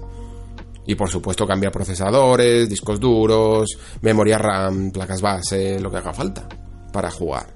Así que esto de que no va a haber modelos intergeneracionales, modelos intermedios, es difícil de saber y dependerá un poco de cómo veamos la generación. Yo creo que esta última generación fue dando señales, aunque a lo mejor no las vimos en su momento, pero fue dando señales de que el cambio gráfico no era tal, no era tanto, ¿no? De que no está, de que incluso si no se hacía algo por remediarlo, el PC podía llegar a tener un salto cualitativo bestial al final de generación, ¿no? Con respecto a las consolas y las first parties se cuidaron mucho de ello. Pero bueno, Luego sobre lo que hablaba de versiones portátiles, no creo que es normal que se piense así, que, no vaya a haber versiones portátiles de por parte de Microsoft o por parte de Sony con una nueva PlayStation Vita, una nueva PSP, algo, algo parecido. Sencillamente porque lo que hemos hablado antes de los servicios por streaming, yo creo que en el momento en el que se pueda adaptar aún mejor a juego móvil, o juego en tablet, o, juego en, en un portátil, todo el servicio de streaming y sea verdaderamente resultón, yo creo que las consolas portátiles pueden llegar a quedar incluso algo invalidadas. Incluso puede que salgan versiones de terceros, ¿no? Versiones de portátiles que sean sencillamente exclusivas para jugar, que tengan exactamente la capacidad técnica justa para poder lanzar juegos en streaming con un mando cómodo. Eso lo veo, por ejemplo que pueda, que pueda ocurrir. Pero no me imagino a día de hoy a ninguna de estas dos compañías interesadas en el terreno portátil. Me parece algo más propio de un mercado que, que va a seguir explorando Nintendo y exclusivamente Nintendo y que las demás van a subsanar sencillamente con estos con estos modelos por streaming porque es que se ve cuando juegas a Google Stadia en un pixel. Ves que ocurren dos factores. El primero, que ya es casi, casi, casi posible del todo jugar cómodamente en un móvil, con un clip de estos que le enganches el mando y poder jugar a, muchísimas experiencias. Y luego también ocurre otra cosa, que eso ya, pues claro, si lo haces por streaming depende exclusivamente del usuario, que muchos juegos de gran calado, grandes aventuras en plan Tomb Raider que he podido jugar o Red Dead Redemption 2, cuando tienes la posibilidad de jugarlas por fin en una consola portátil, en una pantalla de 6 pulgadas, por ejemplo, que te puede llegar a dar un móvil, una vez que por fin has alcanzado ese sueño de poder hacerlo, no quieres hacerlo. ¿Por qué? Porque se nota que son experiencias para jugar en pantalla grande, a lo grande. Y cuando te pones a jugar a un Red Dead Redemption 2 o un Tomb Raider, y ya no solo por los subtítulos, ¿eh? Pero cuando te pones a jugar en un móvil pequeño, es que no te apetece. Notas que el cuerpo no está cómodo, que, que tus partidas se resienten, que se hacen más pequeñas, más cortas, que rápidamente haces un descanso y te pones a mirar el móvil. Porque necesitas estar más inmerso y para ello necesitas y, los propios las propias mecánicas de estos juegos un juego de, tiros como Red Dead o de plataformas como Tomb Raider necesitan de mayor perspectiva y al final eh, dejas de jugar por ti mismo. Yo entiendo que algunos de vosotros con Nintendo Switch me estáis diciendo pues no eh, yo juego a The Witcher 3 en Nintendo Switch en la portátil y juego perfectamente. Bueno pues sí que evidentemente hay, hay gustos para todo. Eh, pero yo por lo menos no, y creo que muchos jugadores, mm, este tipo de experiencias más grandes, más de superproducción, no terminan de, de verse, de desplegar todo su potencial, ¿no? Incluso, incluso visualmente, a través de una pantalla pequeña. Se pierde algo. Donde sí que estoy de acuerdo completamente es en lo de PlayStation VR 2. Yo creo que mm, el otro día mostraban gráficos eh, de ventas, ¿no? De, de todo el organigrama de PlayStation, tanto de unidades vendidas de PlayStation 4, usuarios de PlayStation Plus y había también un apartado para la VR, para la realidad virtual, y se decía que habían vendido 5 millones de cascos. Nos puede parecer pocos, ¿no? Porque al final creo que había como 90 y pico millones de PlayStation 4 vendidas y parece que solo han conseguido, solo, entre comillas, han conseguido colocar 5, pero a mí me parece un buen éxito, teniendo en cuenta el precio. Yo creo que al final esta tecnología, a poco que hubieran conseguido vender 4, 3, 4 millones, eh, la habían amortizado por el precio al que había salido. Aunque a día de hoy incluso esté más barata para vender el restante. E incluso fijaos que, que se apoyaba en esa tecnología antigua de los PlayStation Move y se han vendido Move hasta el punto de que a día de hoy están agotados. Me comentaba aquí mi compañero Luis de Webedia que, que estaba como loco para encontrar unos PlayStation Move y ha tenido que tirar de eBay directamente porque no hay manera oficial que no sea recurriendo a la segunda mano o a, o a estas ventas en eBay para conseguir unos Move. O sea, hay demanda incluso por encima de lo que de lo que Sony ha podido llegar, que, que yo, que yo entiendo que están de alguna manera matando el mercado. Porque si hay esos precios locos por unos aparatos de, de 2010, de una tecnología completamente desfasada, y hay demanda y no los están vendiendo sencillamente porque quieren hacer una especie de transición, yo diría. Y esa transición yo creo que llegaría incluso pronto, ¿eh? No, no me... Me puedo llegar a esperar unos play, un PlayStation VR 2 que incluso sea compatible PlayStation VR 1 en, en la siguiente generación para seguir acumulando mercado. Para que todos esos juegos que ya estaban en PlayStation 4 sean compatibles con el nuevo casco, el nuevo casco sea compatible con la consola, los Move también sean compatibles aunque saquen unos nuevos Move y una nueva tecnología y sigan creciendo el mercado de VR. Yo creo que Sony está apostando fuerte. ¿eh? No lo va a dejar morir, no lo va a dejar morir y sobre todo no lo va a lanzar a finales o a mediados de generación. Lo va a sacar desde principio para que tenga más recorrido y para que aquel que ha quedado contento, y son muchos los jugadores que han quedado contentos con VR, con PSVR, em, puedan desde el principio tener una generación alternativa, que yo es como lo considero a la realidad virtual. Una generación alternativa que, utiliza la tecnología de estas máquinas, pero que te da una experiencia completamente distinta. Así que mm, no lo veo nada descabellado que veamos noticias de PlayStation VR 2 en 2021. En absoluto.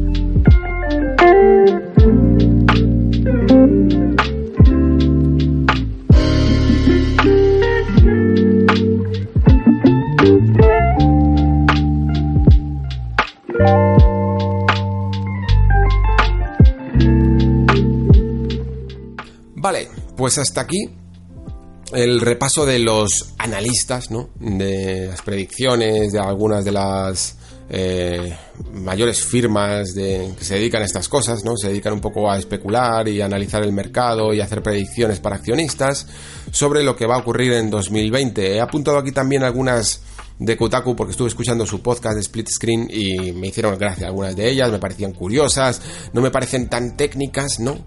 Pero sí que me parecen al menos em, dignas de mención.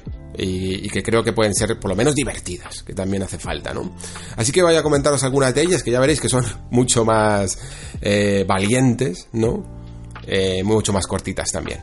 Empezamos con la primera que hablaba un poco también de Nintendo Switch y aparte de vaticinar un soporte 4K, hablaba de Bluetooth y también hablaba de juegos third party que solo puedan funcionar con este modelo, un poco lo que comentaba antes. Lo que pasa es que antes de meterme en esta parte, quiero matizar lo de Bluetooth porque es que me parece importante. Es que Nintendo Switch no tiene Bluetooth y me parece uno de los mayores errores que he visto jamás en una portátil. Porque es que esta PlayStation Vita tenía Bluetooth y puedes conectar tus cascos, ahora estos cascos que nos compramos todo el mundo porque son la leche, eh, que son true wireless, se le llama, me parece, que son completamente sin cable y quedan ahí en el oído, da igual con los que tengas. Son, pues, son compatibles con, con PlayStation Vita y no lo son con Nintendo Switch. Es que me parece un error flagrante, sobre todo para una consola que tiene un modo en el que tienes que apoyar eh, la consola en la mesa, que han tenido que poner el, el agujero de, del jack, la clavija del jack, arriba para que poder hacer ese modo, y por lo tanto tienes un cable colgando de arriba para abajo. Eh, a veces te sube, se te pone por delante de la pantalla. Es un lío. Y no tengas para opción de cable, de cable de sin cables, de auriculares inalámbricos. Es que no, no veo por dónde coger a esto. Espero que Switch Pro tenga una versión digna con Bluetooth que solvente, que solvente este problema. Pero bueno, es Nintendo, nunca se sabe lo que va a pasar. Quería batizar un poco lo de los ports, porque aunque he hablado un poco antes de ello, pero me parece interesante volver al tema. Principalmente porque, bueno, hasta hoy yo diría que Switch se ha mantenido con muchos ports a medio camino entre la presente generación y la anterior, ¿no? Es decir, ha cogido juegos como The Witcher 3 o juegos como Doom, pero también ha cogido juegos como Nino Kuni o juegos como L.A. Noir, que son producto de la anterior generación. Y de momento le ha servido. Pero quizá una de las cuestiones interesantes de Switch Pro sea que tenga la suficiente potencia extra para no tener que sacar un modelo verdaderamente que se pueda considerar casi una nueva generación, ¿no? Y, que sea capaz de traducir más juegos de la, presente generación de PlayStation 4 y Xbox One, que se podían quedar cortos, que, eran ya verdaderamente difíciles de portar y que con esa potencia extra puedan darle una nueva vida a los ports de, Nintendo Switch e incluso también algunos ports de PlayStation 5 y, Series X. ¿eh?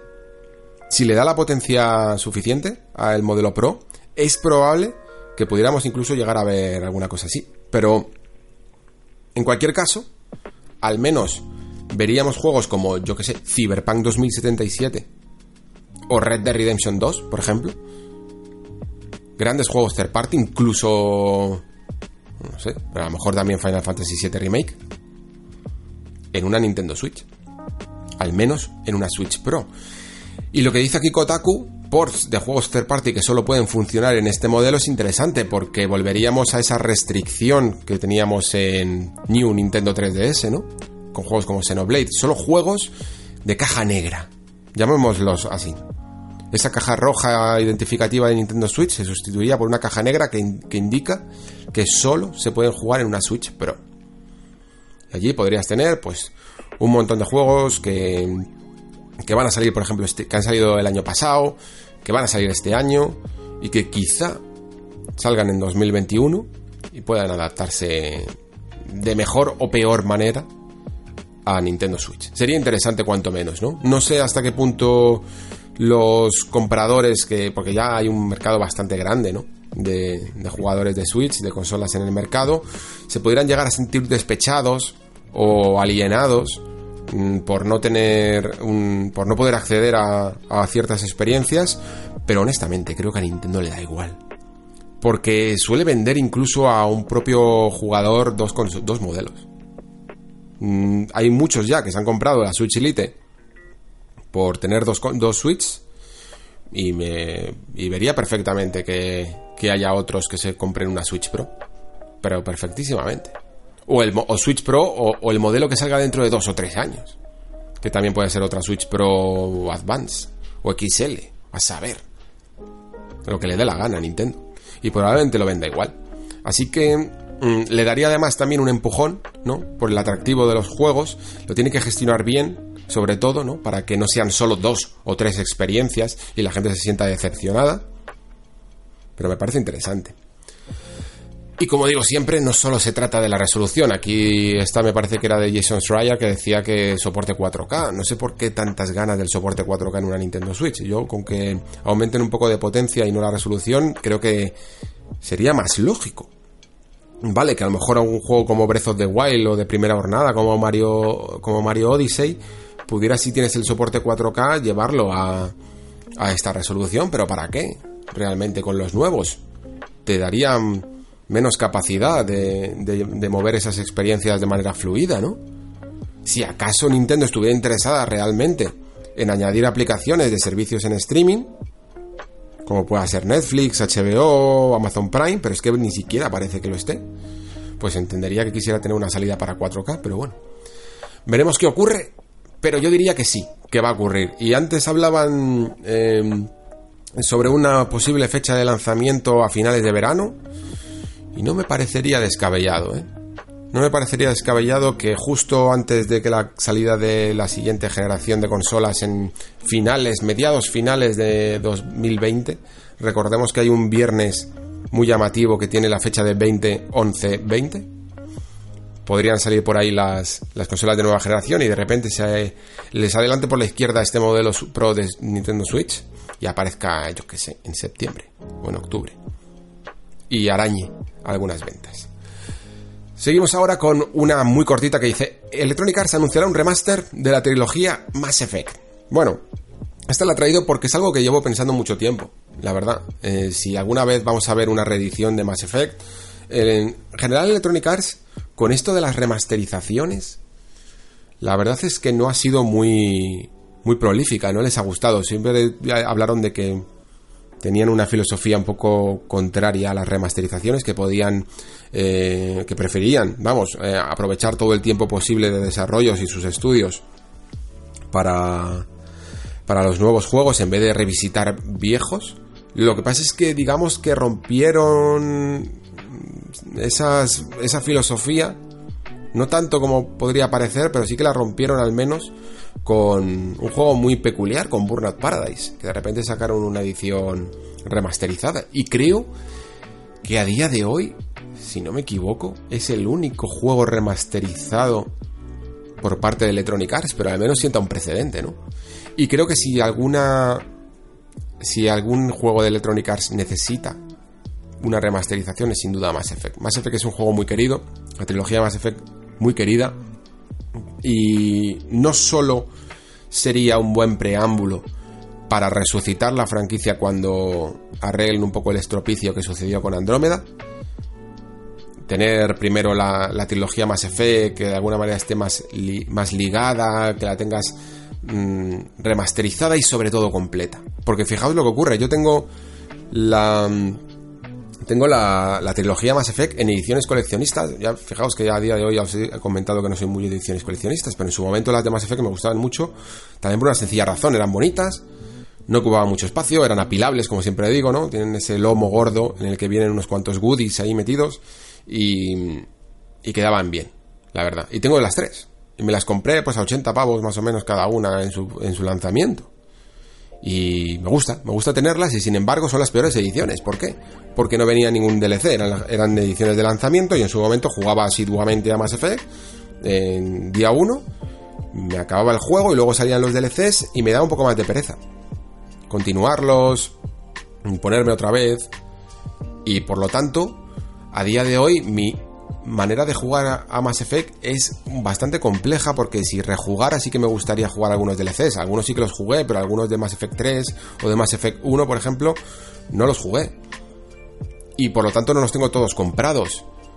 Ponerme ahora a rescatar la Xbox 360, mirar a ver en, en el bazar qué ediciones me faltan, qué DLCs me faltan. Y sobre todo que estas cosas de DLCs antiguos pueden tener precios desorbitados. Deberían de estar pues a 1 o 2 euros de lo antiguos que son y, siguen a 15 euros porque se queda con el, con el precio sin oferta y estándar que tenía en su momento. Se quedan así. En 15 euros. 15 euros por cada DLC. Me tendría que gastar por lo menos 80 euros para comprar todos los DLCs que me faltan. Teniendo tres ediciones de coleccionista. Es que es complejo. Y esto casi me saldría mejor si me comprara esa edición que hay eh, de trilogía, ¿no? En PlayStation, además. Me parece que en. No sé si en Xbox la hay. De recopilatoria. Pero todo sería mucho más sencillo si sacan directamente una trilogía de Mass Effect. Y creo que la gente la recibiría bien. Aunque los remaster tengan una fama compleja, ¿no? Según cuál, creo que en el caso de Mass Effect todo el mundo lo agradeceríamos, sinceramente. Así que yo estoy bastante a favor de que exista este producto. No sé si realmente lo van a anunciar. Yo creo que se podría quedar. Sería un buen indicativo de que hay un Mass Effect en camino. En el momento en el que se intente rescatar la franquicia, yo creo que el primer paso sería lanzar una remasterización de Mass Effect. Así que es probable que ocurra. Y bueno, pues aparte de esta pequeña predicción, por parte de Kotaku también hablan de que Rockstar en 2020 sería el año que anunciarían ese ansiado Gran Theft Auto 6. Y yo aquí mmm, no estoy del todo seguro, la verdad. Eh, no lo veo descabellado para nada que ocurra. Lo que sí que veo ya descabellado es que exista una versión... Bueno, la verdad es que ahora que lo pienso lo mismo tampoco lo es tanto. Pero que existiera una versión para la presente generación. Yo creo que GTA 6 va a tener toda su vida en la siguiente generación. Y es lógico. Porque lo que ocurrió con GTA V es, vamos, o sea, es una, entre un millón directamente. Estamos hablando de un juego que salió a finales de Xbox 360 y de PlayStation 3 y luego además tuvo una segunda vida y una vida más saludable todavía por su remasterización en las consolas presentes, más que nada por el online. Y yo creo que si tú lo que quieres es, sobre todo, porque es que GTA 6 a día de hoy, aunque todos los, que estamos escuchando esto, que somos jugadores más de campaña y tal, lo esperemos por, por su historia, esto ya es un producto dedicado muchísimo más al online. Principalmente porque es donde hace casi todo su dinero. Y para ello necesitas todo el recorrido de la siguiente generación por delante. No te la quieres jugar tanto con con, bueno, con versiones intermedias, intergeneracionales y tal. Sí que es cierto que si llega a tiempo, pues lo mismo no les importa, con lo fácil que es a día de hoy casi hacer diferentes versiones para, para generaciones.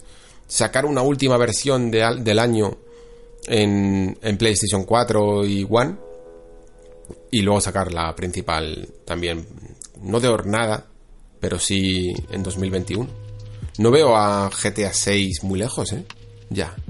Creo que es muy probable que empiecen este año a dar caña con anuncios, tráileres y vaya haciendo su recorrido a, lo largo de 2021 y podamos incluso llegar a verlo para Navidades de 2021. Le interesa además a GTA 6, como digo, por todo el recorrido que tiene online. Le interesa muchísimo mm, empezar pronto. Empezar pronto la siguiente generación. Por ese modelo de negocio. Luego lo que pueda aportar el juego en su campaña, pues ya, ya veremos, ¿no? Creo que se han especulado incluso con algunas ciudades nuevas, también se ha especulado con una vuelta alguna visitada, pero incluso alguna ciudad europea. Ya veremos. Lo que ocurre es que lo que más interés tengo es ver si GTA, que entiendo que sí, ¿eh? Y a mí ya sabéis que GTA no es lo sabréis más que nada porque casi no hablo de ello en el podcast. Pero no es mi saga predilecta. Me gusta más Red Dead Redemption 2 porque me gusta. Red Dead Redemption en general porque me gusta más su talante. Más comprometido, como hablaba en su crítica, ¿no? Eh, más comprometido, más seriote que el de GTA 6, que es más satírico, ¿no? Más humorístico, que lo disfruto igual. Me parecen incluso las misiones mucho más llamativas, más originales, más atractivas, mm, más divertidas de jugar en el fondo que las de Red Dead Redemption pero el tono me parece que tiende todavía demasiado a la sátira que a lo comprometido que se podría hacer un juego eh, basado en el mundo actual con los problemas actuales. Que está bien que de vez en cuando los trates de manera humorística, pero creo que se podría hacer un verdadero buen juego con una historia profunda, con una historia que, demoledora, que te llegue, de verdad. Eh, solo echando un vistazo a las noticias es que lo tienen, lo tienen a huevo. Entonces, no sé si la filosofía de Rockstar es llevar Red Dead Redemption 2 por un lado un poco más humanista, ¿no? Y, y GTA por un lado más gamberro, o directamente la filosofía del estudio ha cambiado en los últimos años y GTA por tanto va a ser también más comprometido. Yo diría que no porque muchos de sus usuarios son no son, exactamente como nosotros. son usuarios de todo tipo. Podemos entrar nosotros, gente que solo va a hacer el cafre, que va a, generar el caos por la ciudad, y no todo el mundo busca lo mismo que nosotros, ¿no? Quizá Red Dead Redemption por ello tenía un público más específico. Pero bueno, en cualquier caso, no veo descabellado un tráiler de anuncio de Grand Theft Auto 6 para 2020. Seguimos con otra de Google que habla directamente de Stadia y que dice que Google revisará drásticamente el modelo o el precio de Stadia. Y yo diría que claro, porque, bueno, es que si no lo hacen directamente desaparece. lo de Stadia ya lo hablaba un poco antes, pero es que a día de hoy está muerta. Estaba el otro día mirando, porque iban a regalar un juego en enero, iban a regalar otro Tomb Raider, han regalado ya todos, ¿eh?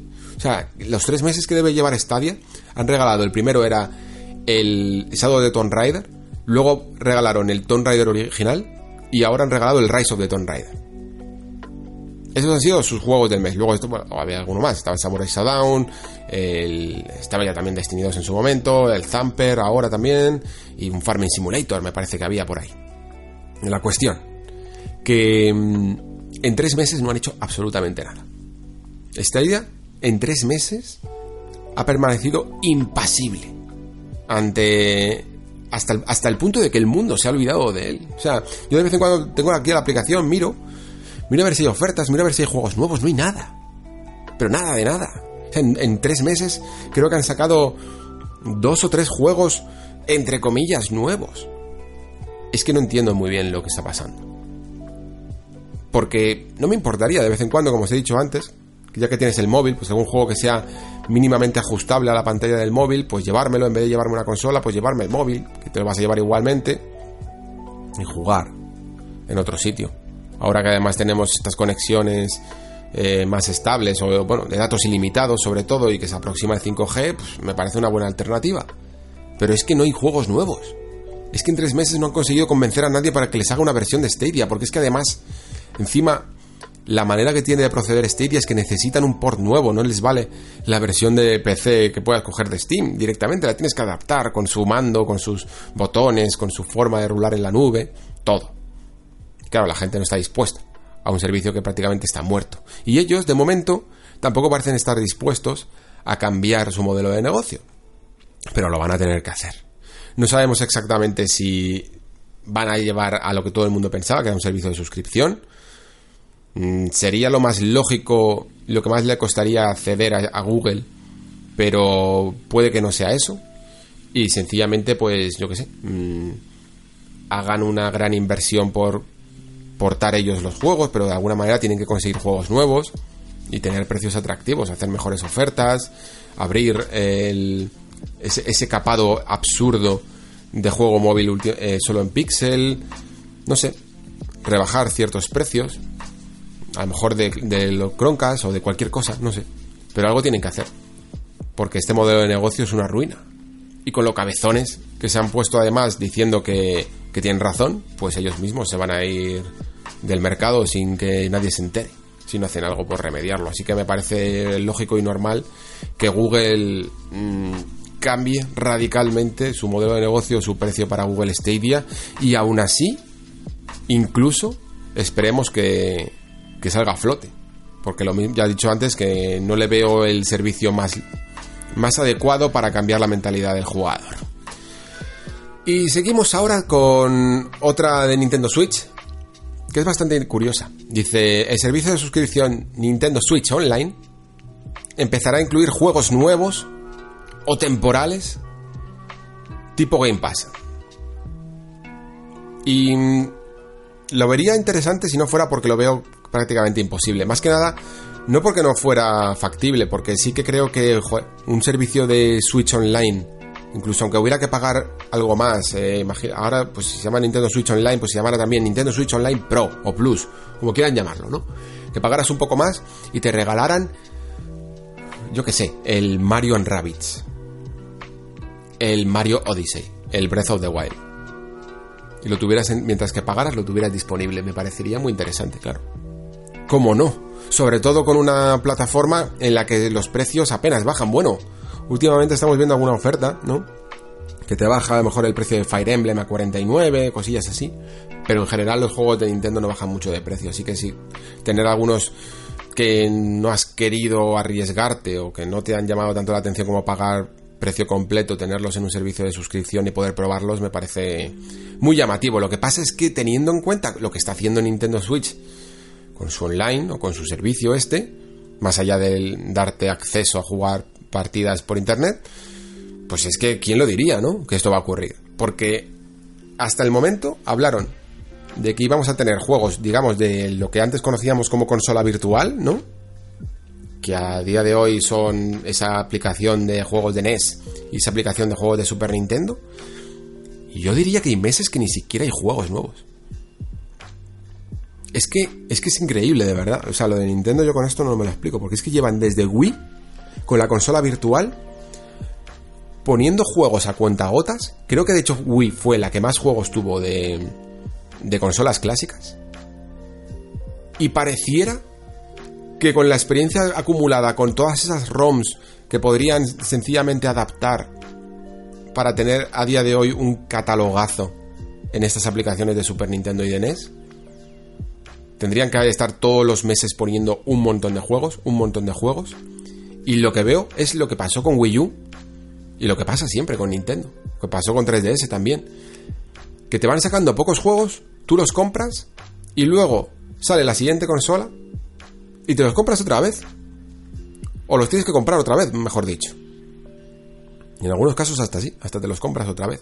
No parece que vaya acumulando juegos anteriores. Ahora, claro, ahora no te los tienes que comprar porque tienes el servicio de Switch Online, pero es que hay tan pocos que en el caso de que existiera este servicio de suscripción con juegos nuevos, pues es que lo mismo te sacan un Mario Rabbids y hasta el año que viene no te sacan otro juego. Serían tan pocos que ni siquiera sé si, si sería muy atractivo para los jugadores. No lo veo descabellado, pero es que en Nintendo van tan lento con estas cosas, tan lento, que a veces a mí, a mí, a mí personalmente me desespera, de verdad. las pocas novedades que hay más allá de sus grandes lanzamientos. Yo ya tengo prácticamente identificado una consola de Nintendo como el lanzamiento de turno, punto. Se acabaron actualizaciones de menús, cosas que puedan llegar adyacentes. El otro día se quejaba y con razón Camilla del menú de Nintendo Switch, que es muy feo. Y lo es. Es que es muy feo. Es funcional. Parece de beta para porque porque sabe porque Nintendo es que no hay nada que hacer tampoco. No, es que lo quieras más complejo, es que no hay nada más que hacer, más que pulsar el cuadradito del juego. O sea, Nintendo Switch para mí es una consola para jugar como si insertaras el cartucho, le dieras a encender y como las consolas antiguas el juego se iniciara solo. Es que no necesito casi ni un menú. Porque solo vale para eso. Solo es un ejecutor de juegos. Y ya está. Y oye, eh, yo ya lo he aceptado y sufro menos por ello. Seguimos con otra de Nintendo que dice así. Veremos Metroid Prime 4 este año. No solo un genial tráiler cinematográfico, sino gameplay. Bueno, pues Mm, sobre Metroid Prime 4 ya sabéis que se mostró en su momento, me parece que fue en el E3 de 2017 o así, eh, un logo, ese famoso logo con el 4 y luego ocurrió pues todo, todos los problemas que tuvo este desarrollo que al parecer estaba hecho, bueno, todavía no se sabe muy bien, no sé, si se ha confirmado, que estaba realizándose por un equipo de Namco Bandai Singapur o algo parecido, pero en cualquier caso no estaba hecho exactamente por Nintendo. Esto fue curioso en su momento, porque a la vez estaba ocurriendo algo parecido con Final Fantasy VII Remake. Supongo que lo recordáis con ese desarrollo eh, exteriorizado, ¿no? Hacia eh, CyberConnect 2.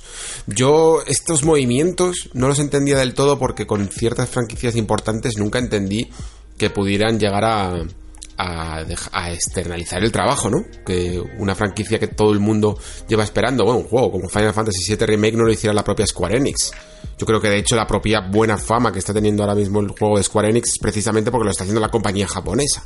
Y en el caso de Nintendo, sí que es cierto que últimamente ha jugueteado más con algunos estudios externos, eh, lo podemos ver perfectamente con Next Level Games, que les ha funcionado muy bien con Luigi's Mansion, pero en el caso de, de Metroid, teniendo perfectamente yo creo a Retro Studios todavía de su lado, por mucho que, que estuviera centrada en la franquicia Donkey Kong, yo creo que incluso podría hacer una doble franquicia, ¿no? Alternando entre estos dos nombres. Y Metroid Prime 4 creo que hay poca gente que lo conozca mejor que la propia Retro Studios. En cualquier caso, que llegue este año me parece que quizá no va a ser lo más lógico, principalmente porque sobre todo con este juego al que se le acusó mucho de haber vendido su logo, ¿no? Demasiado pronto y que tuvo que recular Nintendo sobre incluso llegar a pedir disculpas, ¿no? Por haber cancelado y vuelto a empezar el proyecto, creo que es demasiado pronto Creo que además merecen que, como se dice en la predicción, sí, no sea solo un tráiler cinematográfico, sino que sea gameplay, pero cuando ocurra ese gameplay yo creo que el desarrollo tiene que estar muy avanzado. Este E3, por tanto, lo más probable es que fuera el E3 para ver ese Breath of the Wild 2 y probablemente incluso Bayonetta 3 que lleva incluso más tiempo anunciado, ¿no?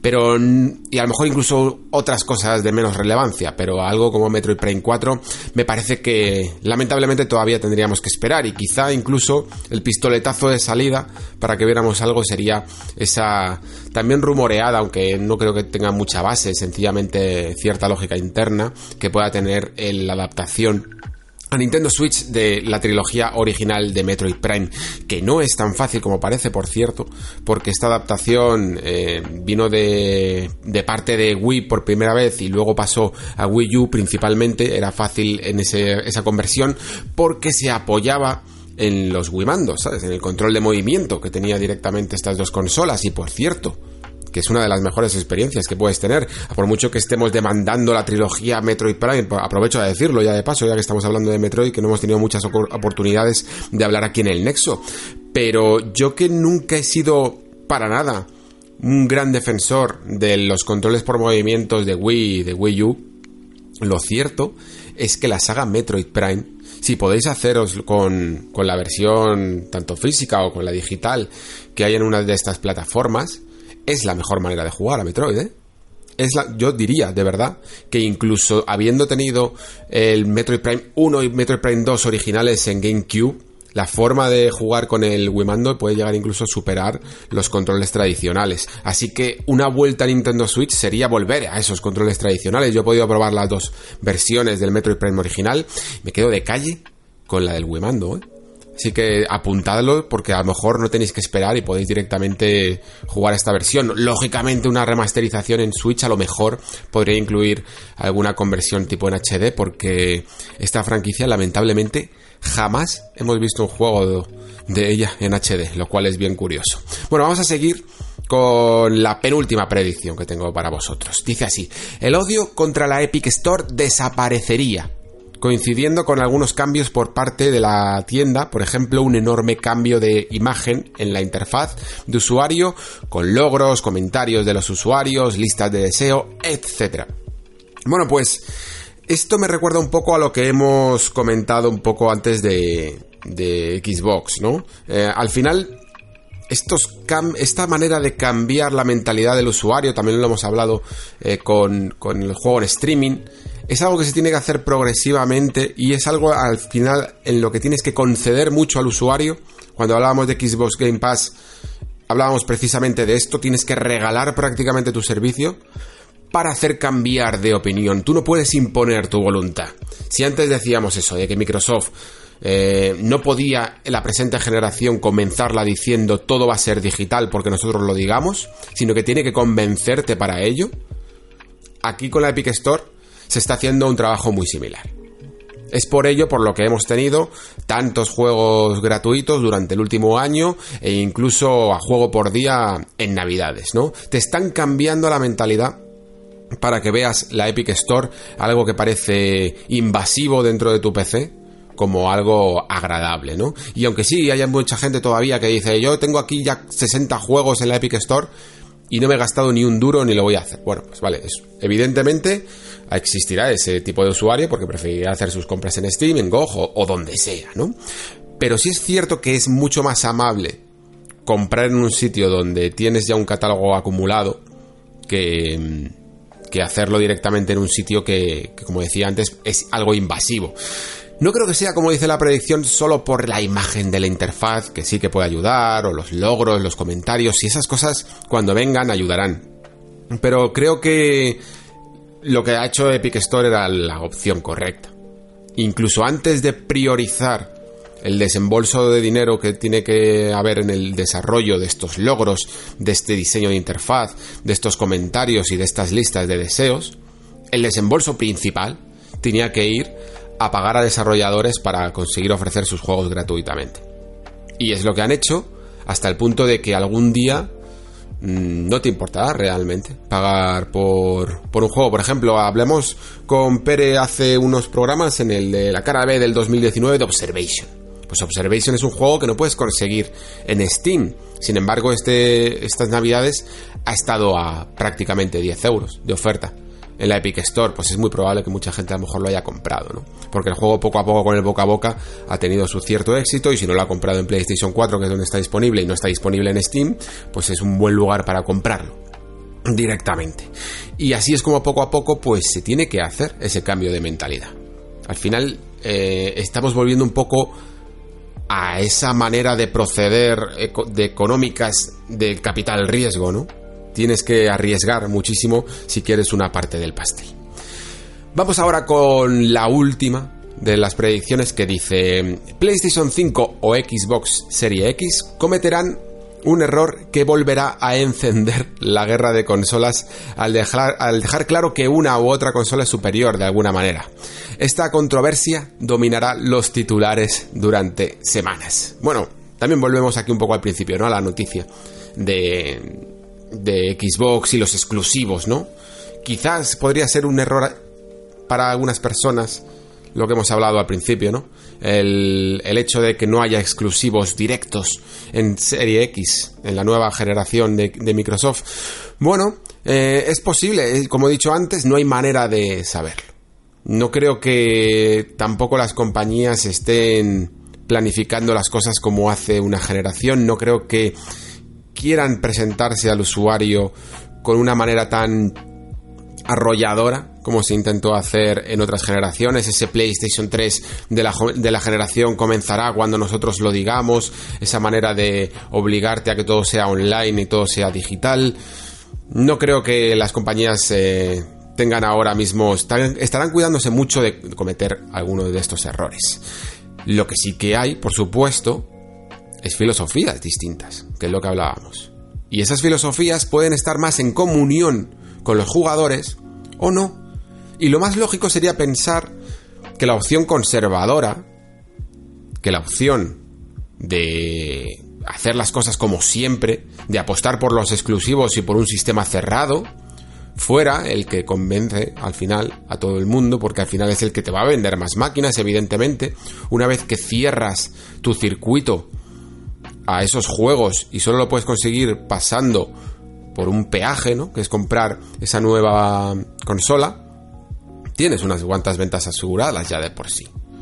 Pero también este tipo de políticas eh, de favorecer al consumidor pueden funcionar perfectamente en los videojuegos. Pongamos, por ejemplo, la analogía del cine. Imaginemos que, que PlayStation es un paralelismo a las salas de cine tradicionales, ya que solo puedes ver ciertas películas de manera exclusiva si vas a ellas, mientras que de repente sale todo este sistema de suscripción, ¿no? De servicios de suscripción tipo Netflix, que sería un poco lo que ofrece Microsoft. Entonces, pues habrá ciertos aficionados al cine que querrán esa experiencia de conseguir la exclusiva el primero y tener una sala preparada para ello. Y luego hay mucha, mucha gente, mucha, mucha, mucha gente que tiene su servicio de suscripción en Netflix y que incluso prácticamente ya no va al cine. Creo que se está explorando hasta qué punto puede cambiar esa mentalidad en los jugadores. Y por ello decía que no se puede saber a día de hoy qué va a ocurrir en el futuro. Podemos especular todo lo que queráis. Podemos pensar que sí, que este modelo de suscripción va a funcionar o que no o que es completamente insostenible, al menos en videojuegos que sí que debemos aceptar que por mucho que esta industria siempre se dice lo mismo, ¿no? Ah, mueve más dinero que el cine y la música juntos. Al fin y al cabo, al menos mediáticamente, causa menos impacto, incluso, que el cine, la música o la televisión. Mucho, mucho menos impacto. Es menos accesible, ¿eh? de verdad, la industria de los videojuegos que la de cualquier otro entretenimiento masivo. Y por tanto, lo mismo lo que funciona para música con Spotify, por ejemplo, o, o cine series con HBO, Prime, Netflix, tal, no funciona para videojuegos. Y esto probablemente incluso significaría la mayor caída de la marca Xbox, porque va con todo, va con todo hacia esta filosofía. A mí, como espectador, y, digo espectador, no, no jugador, porque esto lo vamos a presenciar, esta especie de dialéctica sobre hacia dónde van los videojuegos, sobre cuál es el mejor modelo, lo vamos a presenciar con palomitas y me parece bien, me parece bien que por fin haya algo que esté cambiando, ¿no? que no sean solo los gráficos.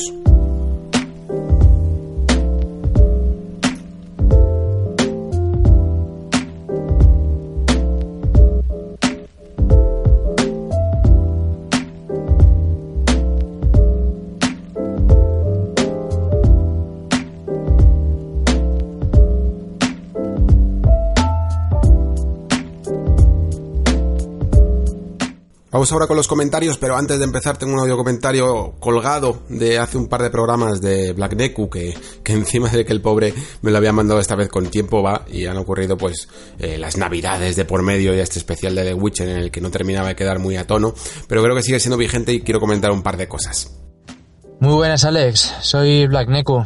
Espero llegar a tiempo para entrar en el nexo de esta semana y si no pues la semana que viene y si no pues no pasa nada que al fin y al cabo lo que queremos es disfrutar de la calidad de tu programa. Y en cuanto a eso, enhorabuena por el pedazo de programa que os marcasteis con, con Pere. La verdad es que me lo habéis vendido casi todo.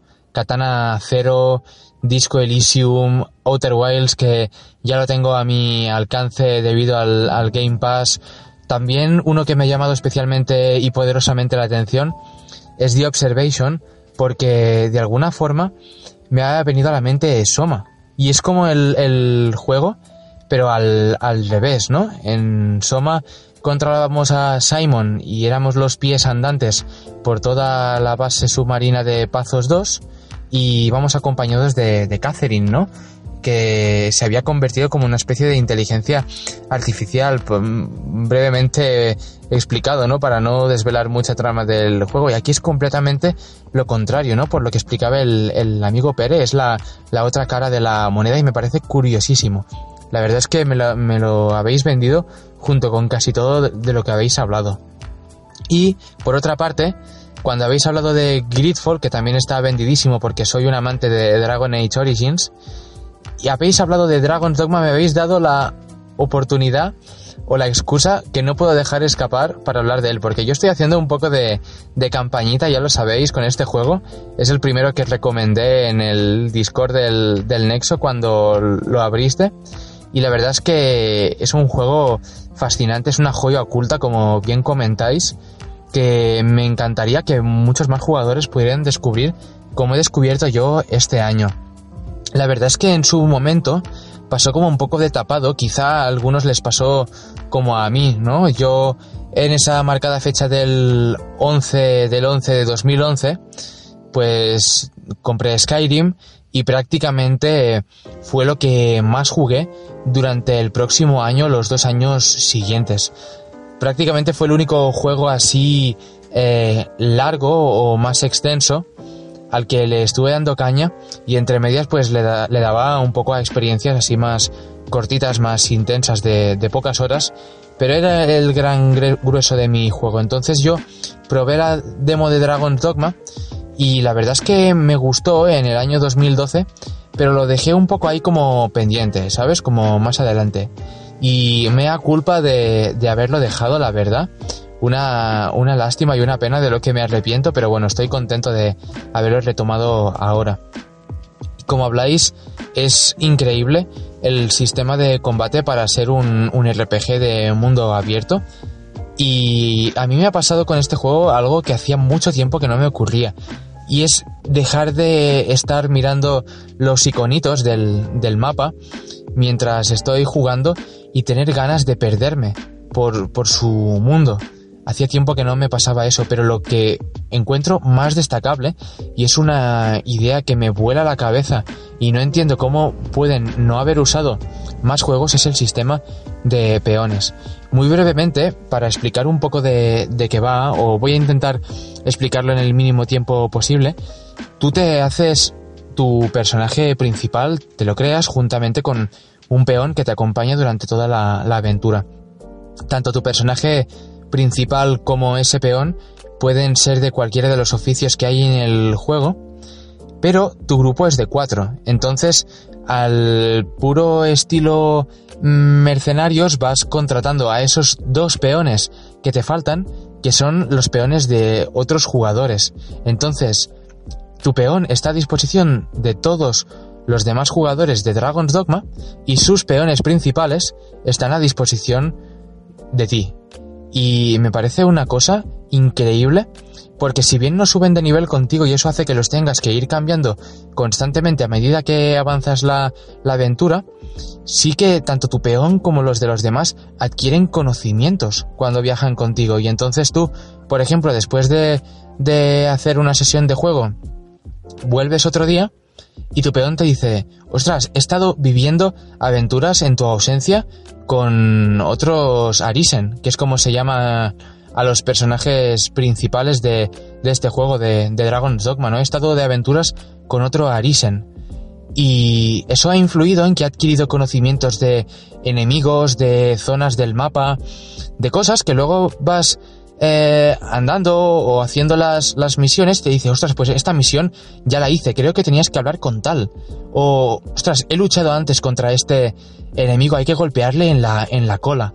Y es una voladura de cabeza, la verdad es que joya oculta, tapada, me encanta Dragon's Dogma y lo recomiendo muchísimo a todos los que les gusten los juegos de acción con toques de hack and slash y RPG, muy, muy recomendado.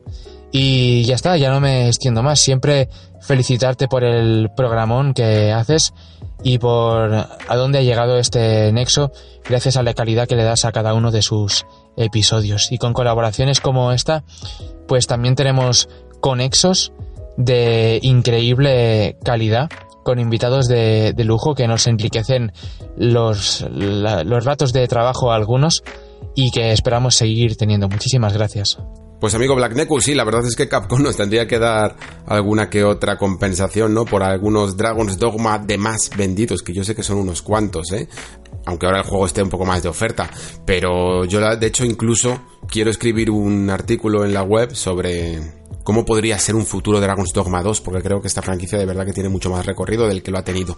Sobre algunas de las cuestiones que planteas en tu audio comentario, mm, me llama especialmente la atención ese que comentas de sobre Kingdom Hearts, porque bueno, yo la verdad es que últimamente, por mis gustos, no he tenido estas malas experiencias que estáis teniendo algunos con estos juegos incompletos, que era algo que parecía prácticamente del pasado, ¿no? Esa etapa de los DLCs en las que te vendían incluso finales aparte o trozos de la historia.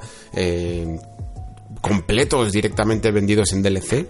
Parece que la estábamos rescatando ahora con este final de mm, Kingdom Hearts 3, que yo como no he jugado el juego no sé exactamente de lo que estoy hablando, ojo, por eso no me quiero meter mucho en el ajo. Y, de, y lo mismo tres cuartos de lo mismo prácticamente con este Pokémon y las expansiones que al parecer rellenan todo eso que según los jugadores no tenía la obra original y habían dicho que no se podía por tiempo, ¿no? Parece que hay un resurgir de este tipo de prácticas que no suelen ser muy habitual, bueno, habituales no, agradecidas por los jugadores, por supuesto, pero que últimamente no parecían ser tan habituales, eso sí.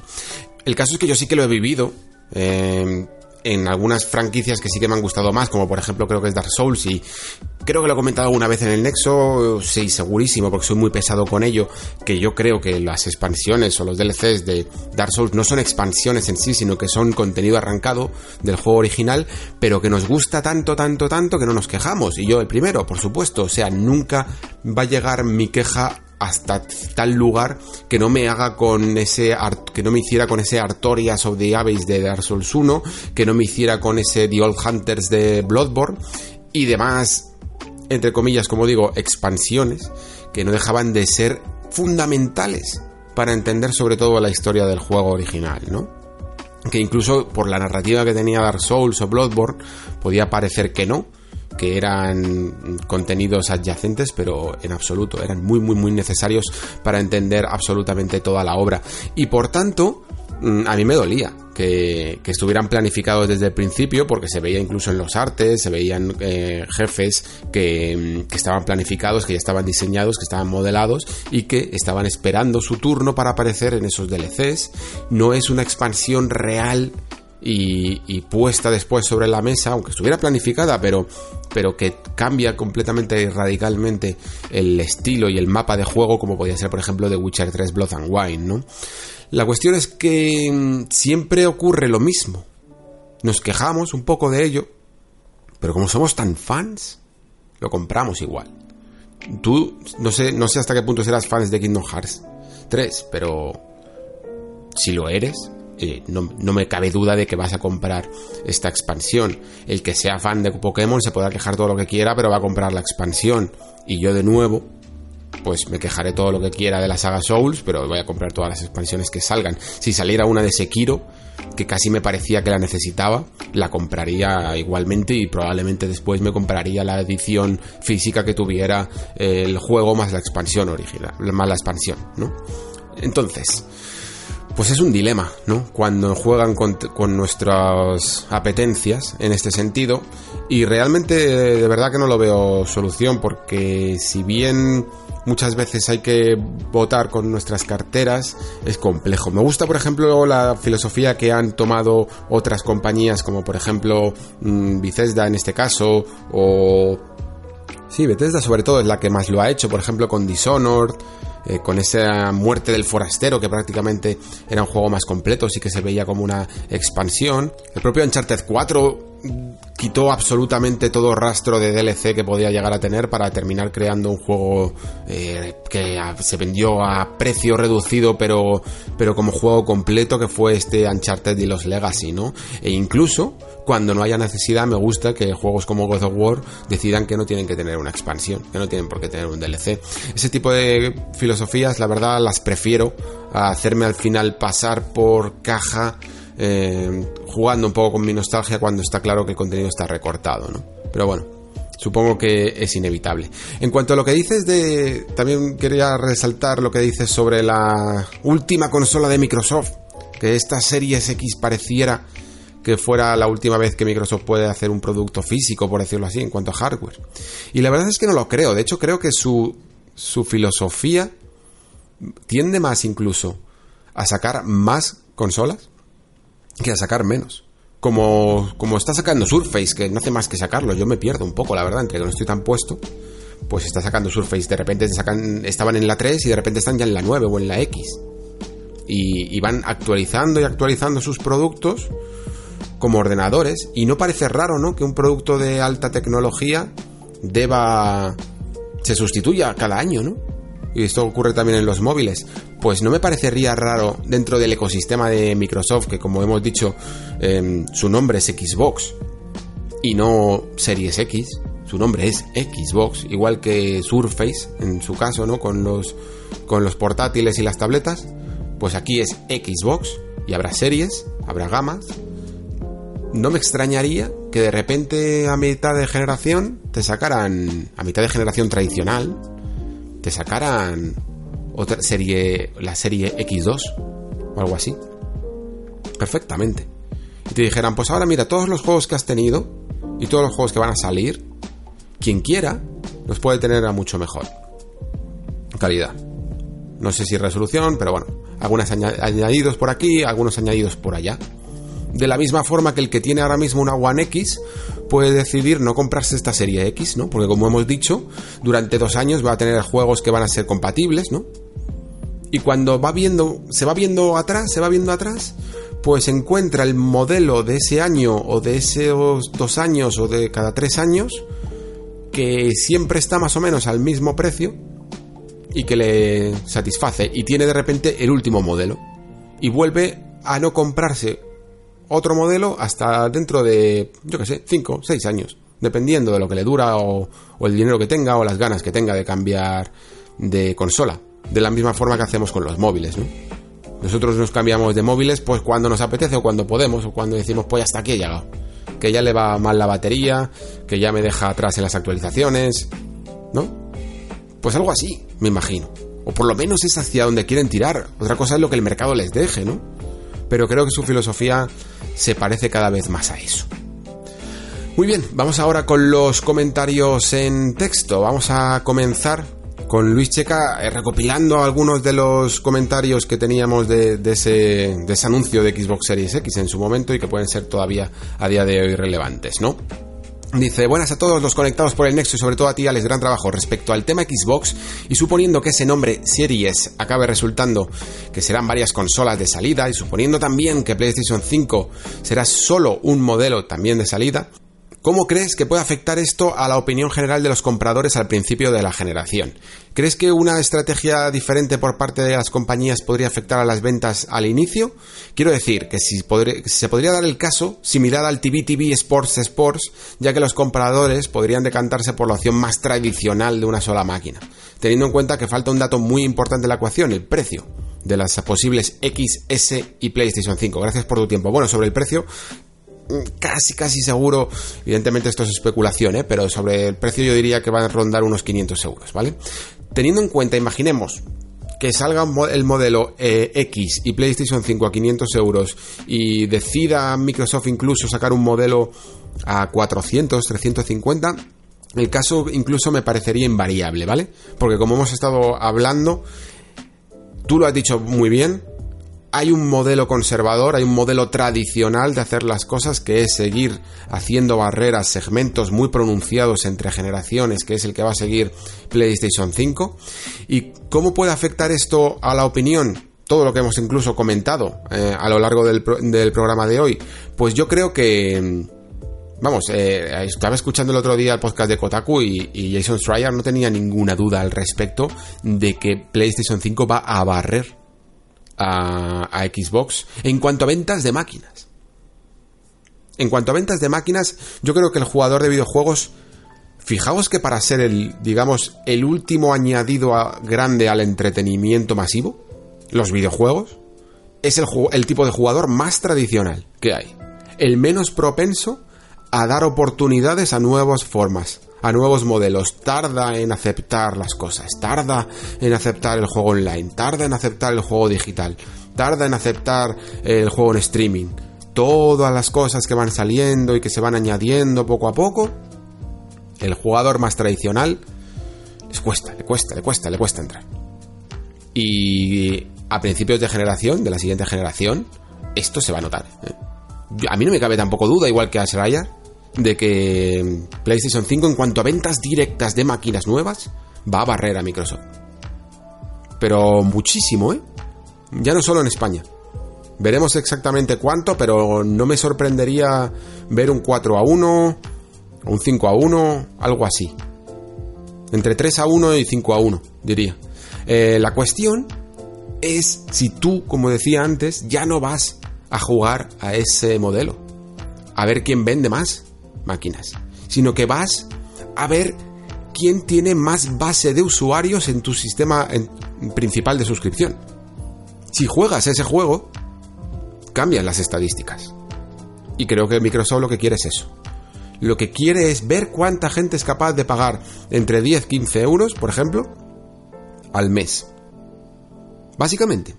No quién es más capaz de pagar eh, 500 euros una vez cada 7 años, sino quién es capaz de pagar 150, bueno, a ver cuánto sería, 150, 60, 180 euros al año. Suponiendo que cueste 15 euros.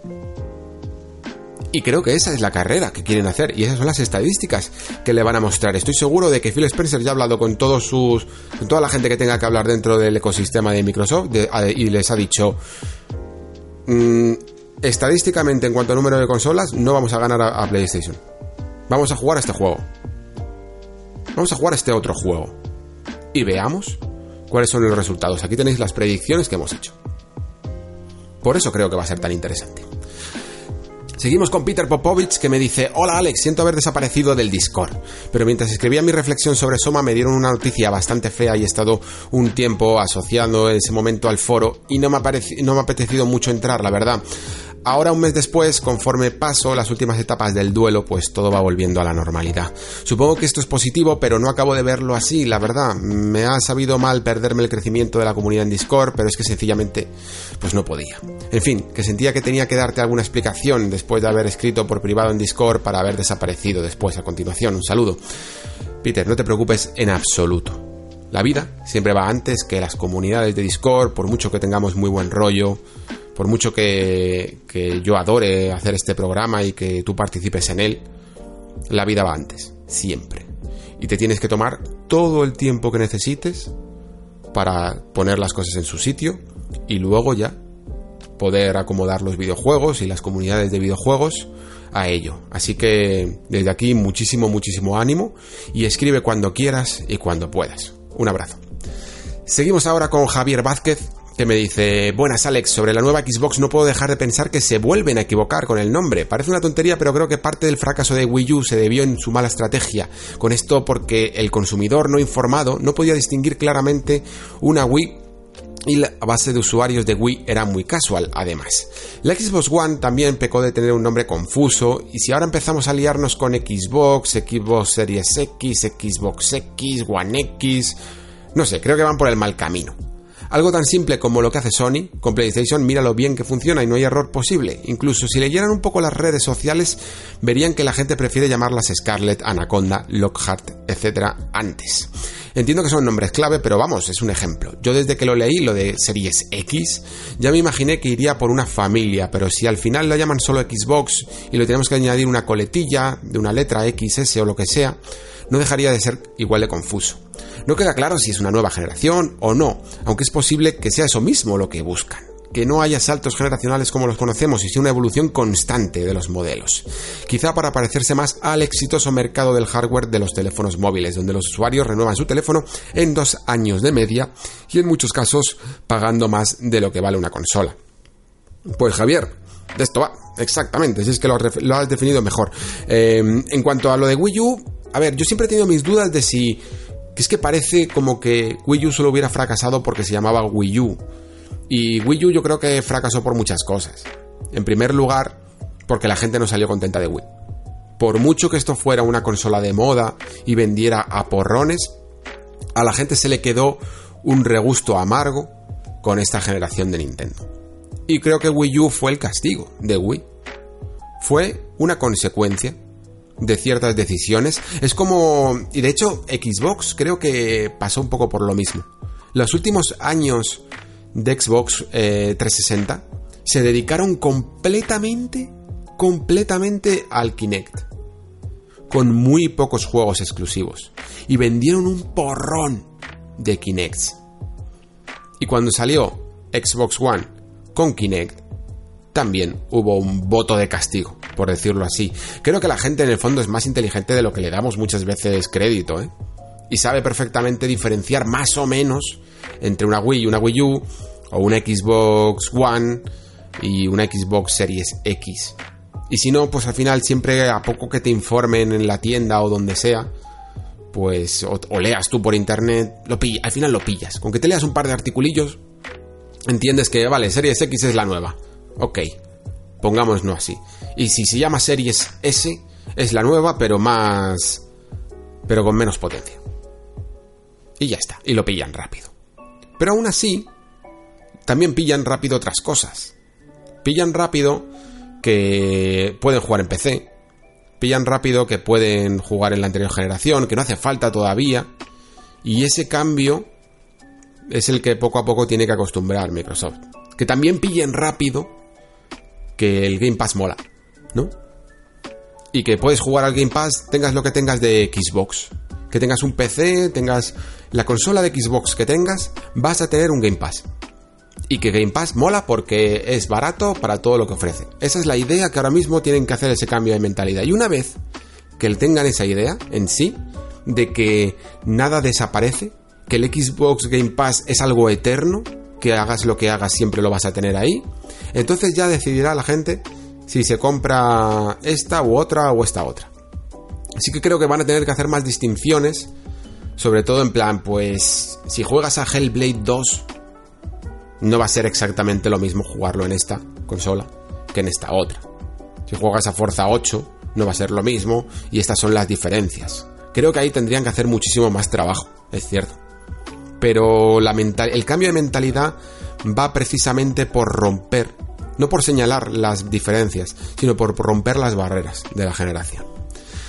Vale, vamos ahora con algunos comentarios del último programa. Ya sabéis que habíamos hecho un pequeñito especial de tres horas sobre la serie de The Witcher y que encima además es solo un tercio de todo el especial que vamos a tener en el Nexo sobre The Witcher cuando el amigo Mario y yo podamos con nuestras vidas y para releer los libros y repasar un poco los juegos, creo que hace falta.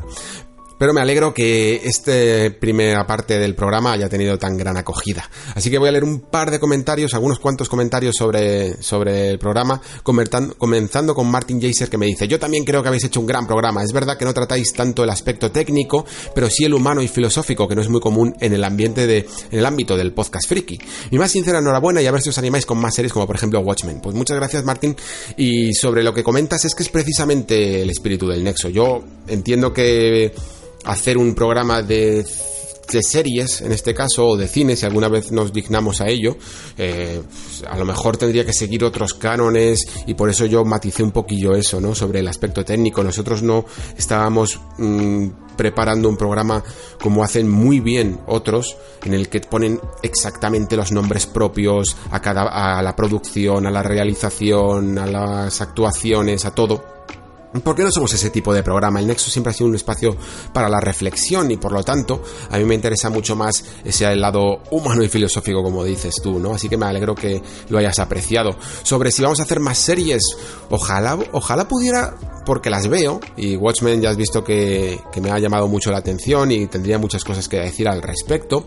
Lo que pasa es que muchas veces por tiempo tengo que priorizar y al final pues el Nexo es un programa de videojuegos y no voy a poder cubrir absolutamente todo porque es que entonces si no directamente, o sea ya me cuesta llegar a la semana para un Nexo de videojuegos y si tuviera que cubrir todas las series o películas que me interesaran pues eso sería una tarea demasiado titánica para mí, lamentablemente. Pero creo que cuando mínimamente, mínimamente ocurran dos factores. Uno, que esté relacionado con videojuegos y me, llame por supuesto la atención, como por ejemplo The Witcher. Y otro, que la actualidad de videojuegos esté muy parada, y esto sobre todo suele ocurrir en verano o en navidades, estoy seguro de que vamos a poder tener tiempo para, para irnos a otras materias. Seguimos con Xavi Sánchez que me dice, fantástico programa, enhorabuena una vez más. En el episodio del genio, eh, yo creí que entender que el último deseo de Geralt fue para poder dormir, así cerrar el capítulo de forma magistral. Saludos. Eh, bueno, se sabe que eh, que no fue exactamente poder dormir, aunque era lo primero que quería cuando rescata la, lámpara de, de este ¿no? El último deseo de Geralt, aunque no se sabe exactamente y textualmente cómo se pronunció, lo que sí que se sabe es que de alguna manera enlazó a Jennifer eh, y a Geralt para siempre. De alguna manera no se pueden evitar ver, digámoslo así, ¿no? No se sabe exactamente cómo lo formuló, pero por mucho que ellos se quieran separar, no pueden evitar alguna vez de nuevo volver a encontrarse. Y por lo tanto, nunca están del todo seguros de si su amor es completamente orgánico, si es completamente natural o realmente está supeditado a ese deseo del genio. Y de ahí pues sus eternas sus eternos conflictos como pareja.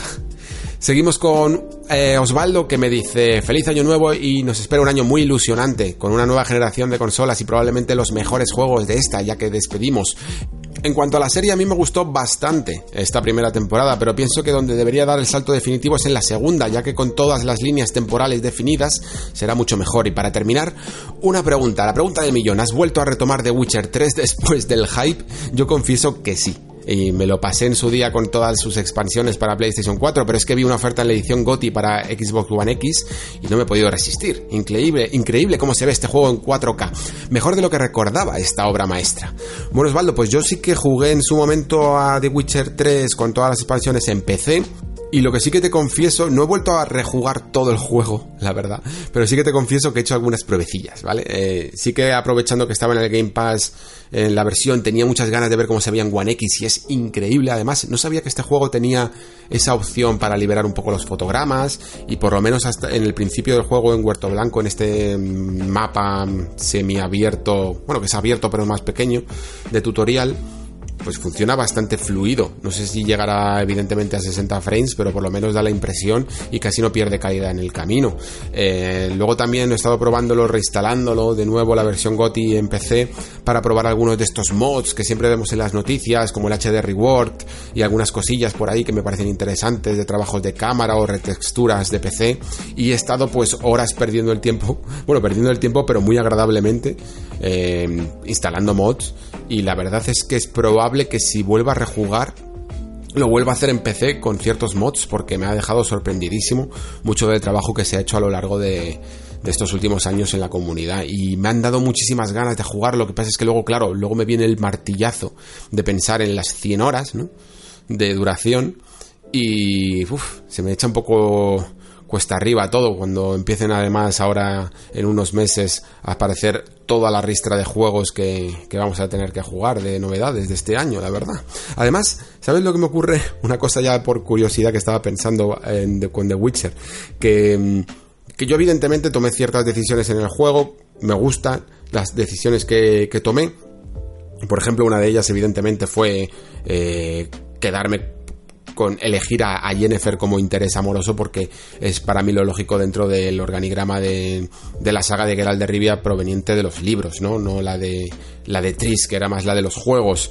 Y yo pensaba, hombre, pues si juego otra vez, lo, probablemente tendría que ver el camino de Tris, ¿no? Aunque sea por ver algo diferente dentro del juego. Y sé que si me pusiera a jugar, no podría tendría que seguir el camino de siempre. Esto me pasa con los juegos de decisiones morales, en los que puedes elegir una vez ser bueno, otra vez ser malo, que siempre que los rejuego elijo las mismas opciones. Soy incapaz de ir en contra de lo que pienso, por mucho que la recompensa sea ver nuevas escenas.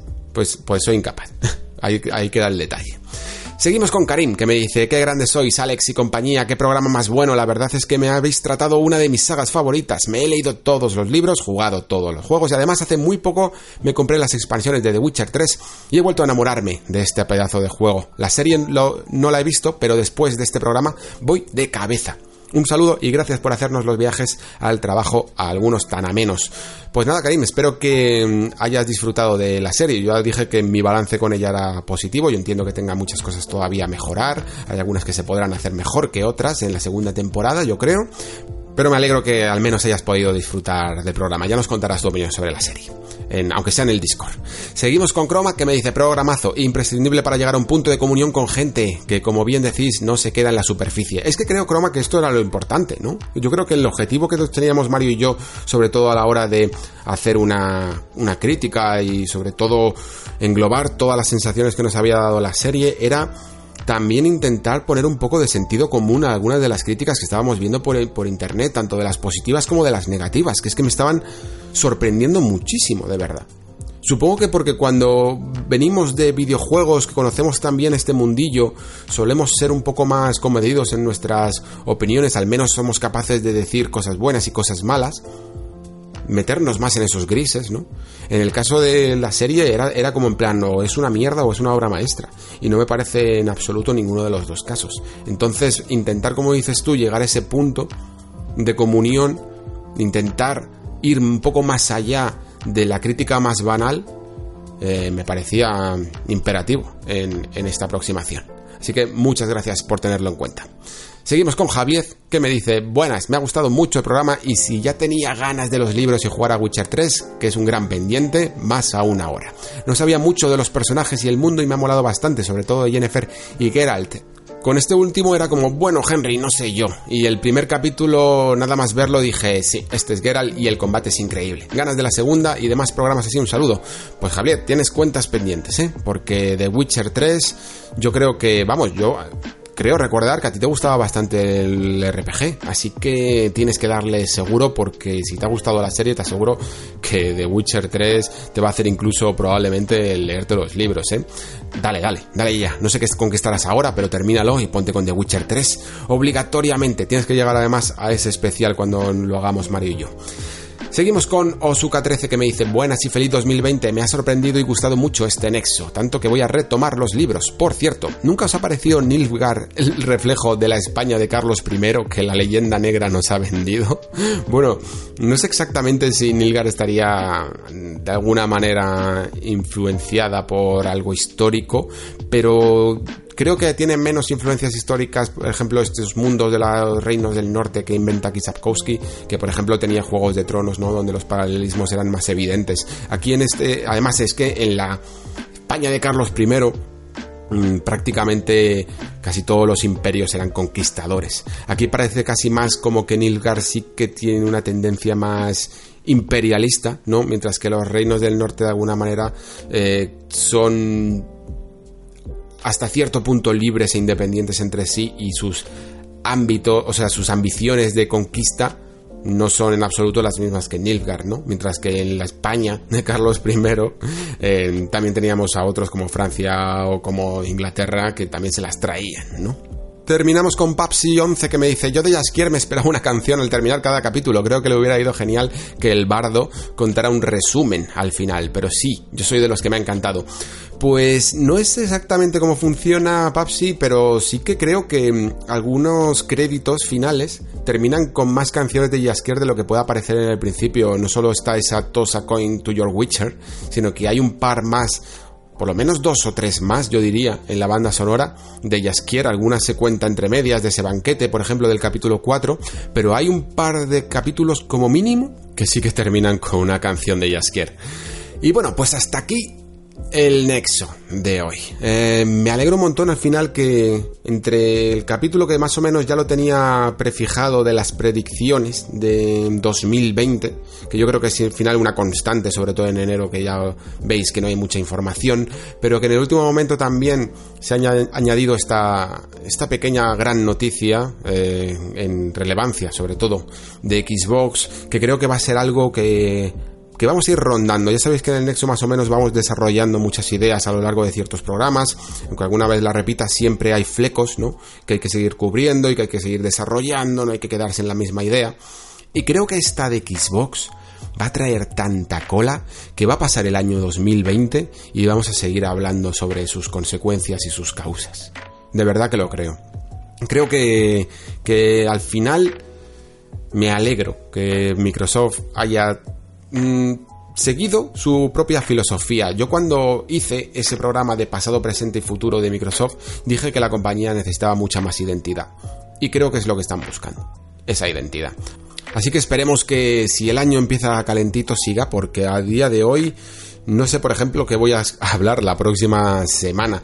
Mm, bueno, sí, os puedo adelantar algo, porque a no ser que no, si no hay mucha actualidad, si no hay nada que cope la actualidad y que pueda cubrir el programa, eh, a lo mejor aprovecho para hacer un repasito a ciertas dos obras que van a salir en enero y que sean rescatadas de anteriores generaciones. Es el caso de To The Moon, un juego que salió en su momento en 2012, creo recordar, primero en PC y ha ido dando vueltas, mm, ahora sale también para Nintendo Switch y a lo mejor estaría bien traerlo para rememorar, ahora que tenemos pocos juegos en enero. Y luego también ese Tokyo Mirage Sessions Fe Encore ahora también se le añade al nombre, que si no era largo ya de por sí, ahora se le añade un poquito más.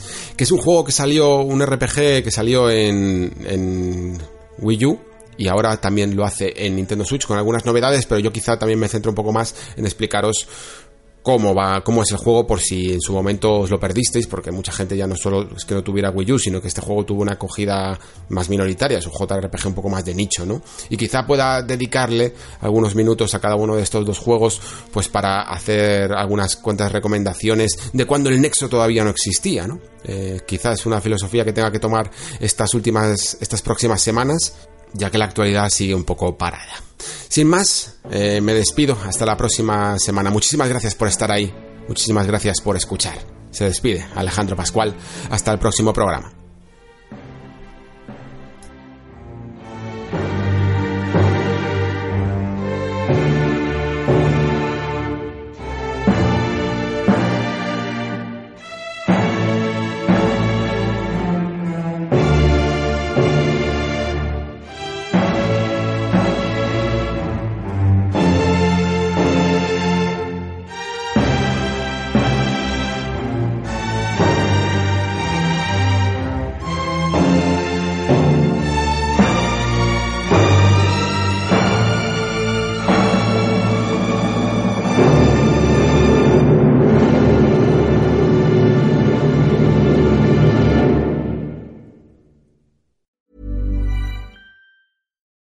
I'm Daniel, founder of Pretty Litter. Cats and cat owners deserve better than any old fashioned litter. That's why I teamed up with scientists and veterinarians to create Pretty Litter. Its innovative crystal formula has superior odor control and weighs up to 80% less than clay litter. Pretty Litter even monitors health by changing colors to help detect early signs of potential illness. It's the world's smartest kitty litter.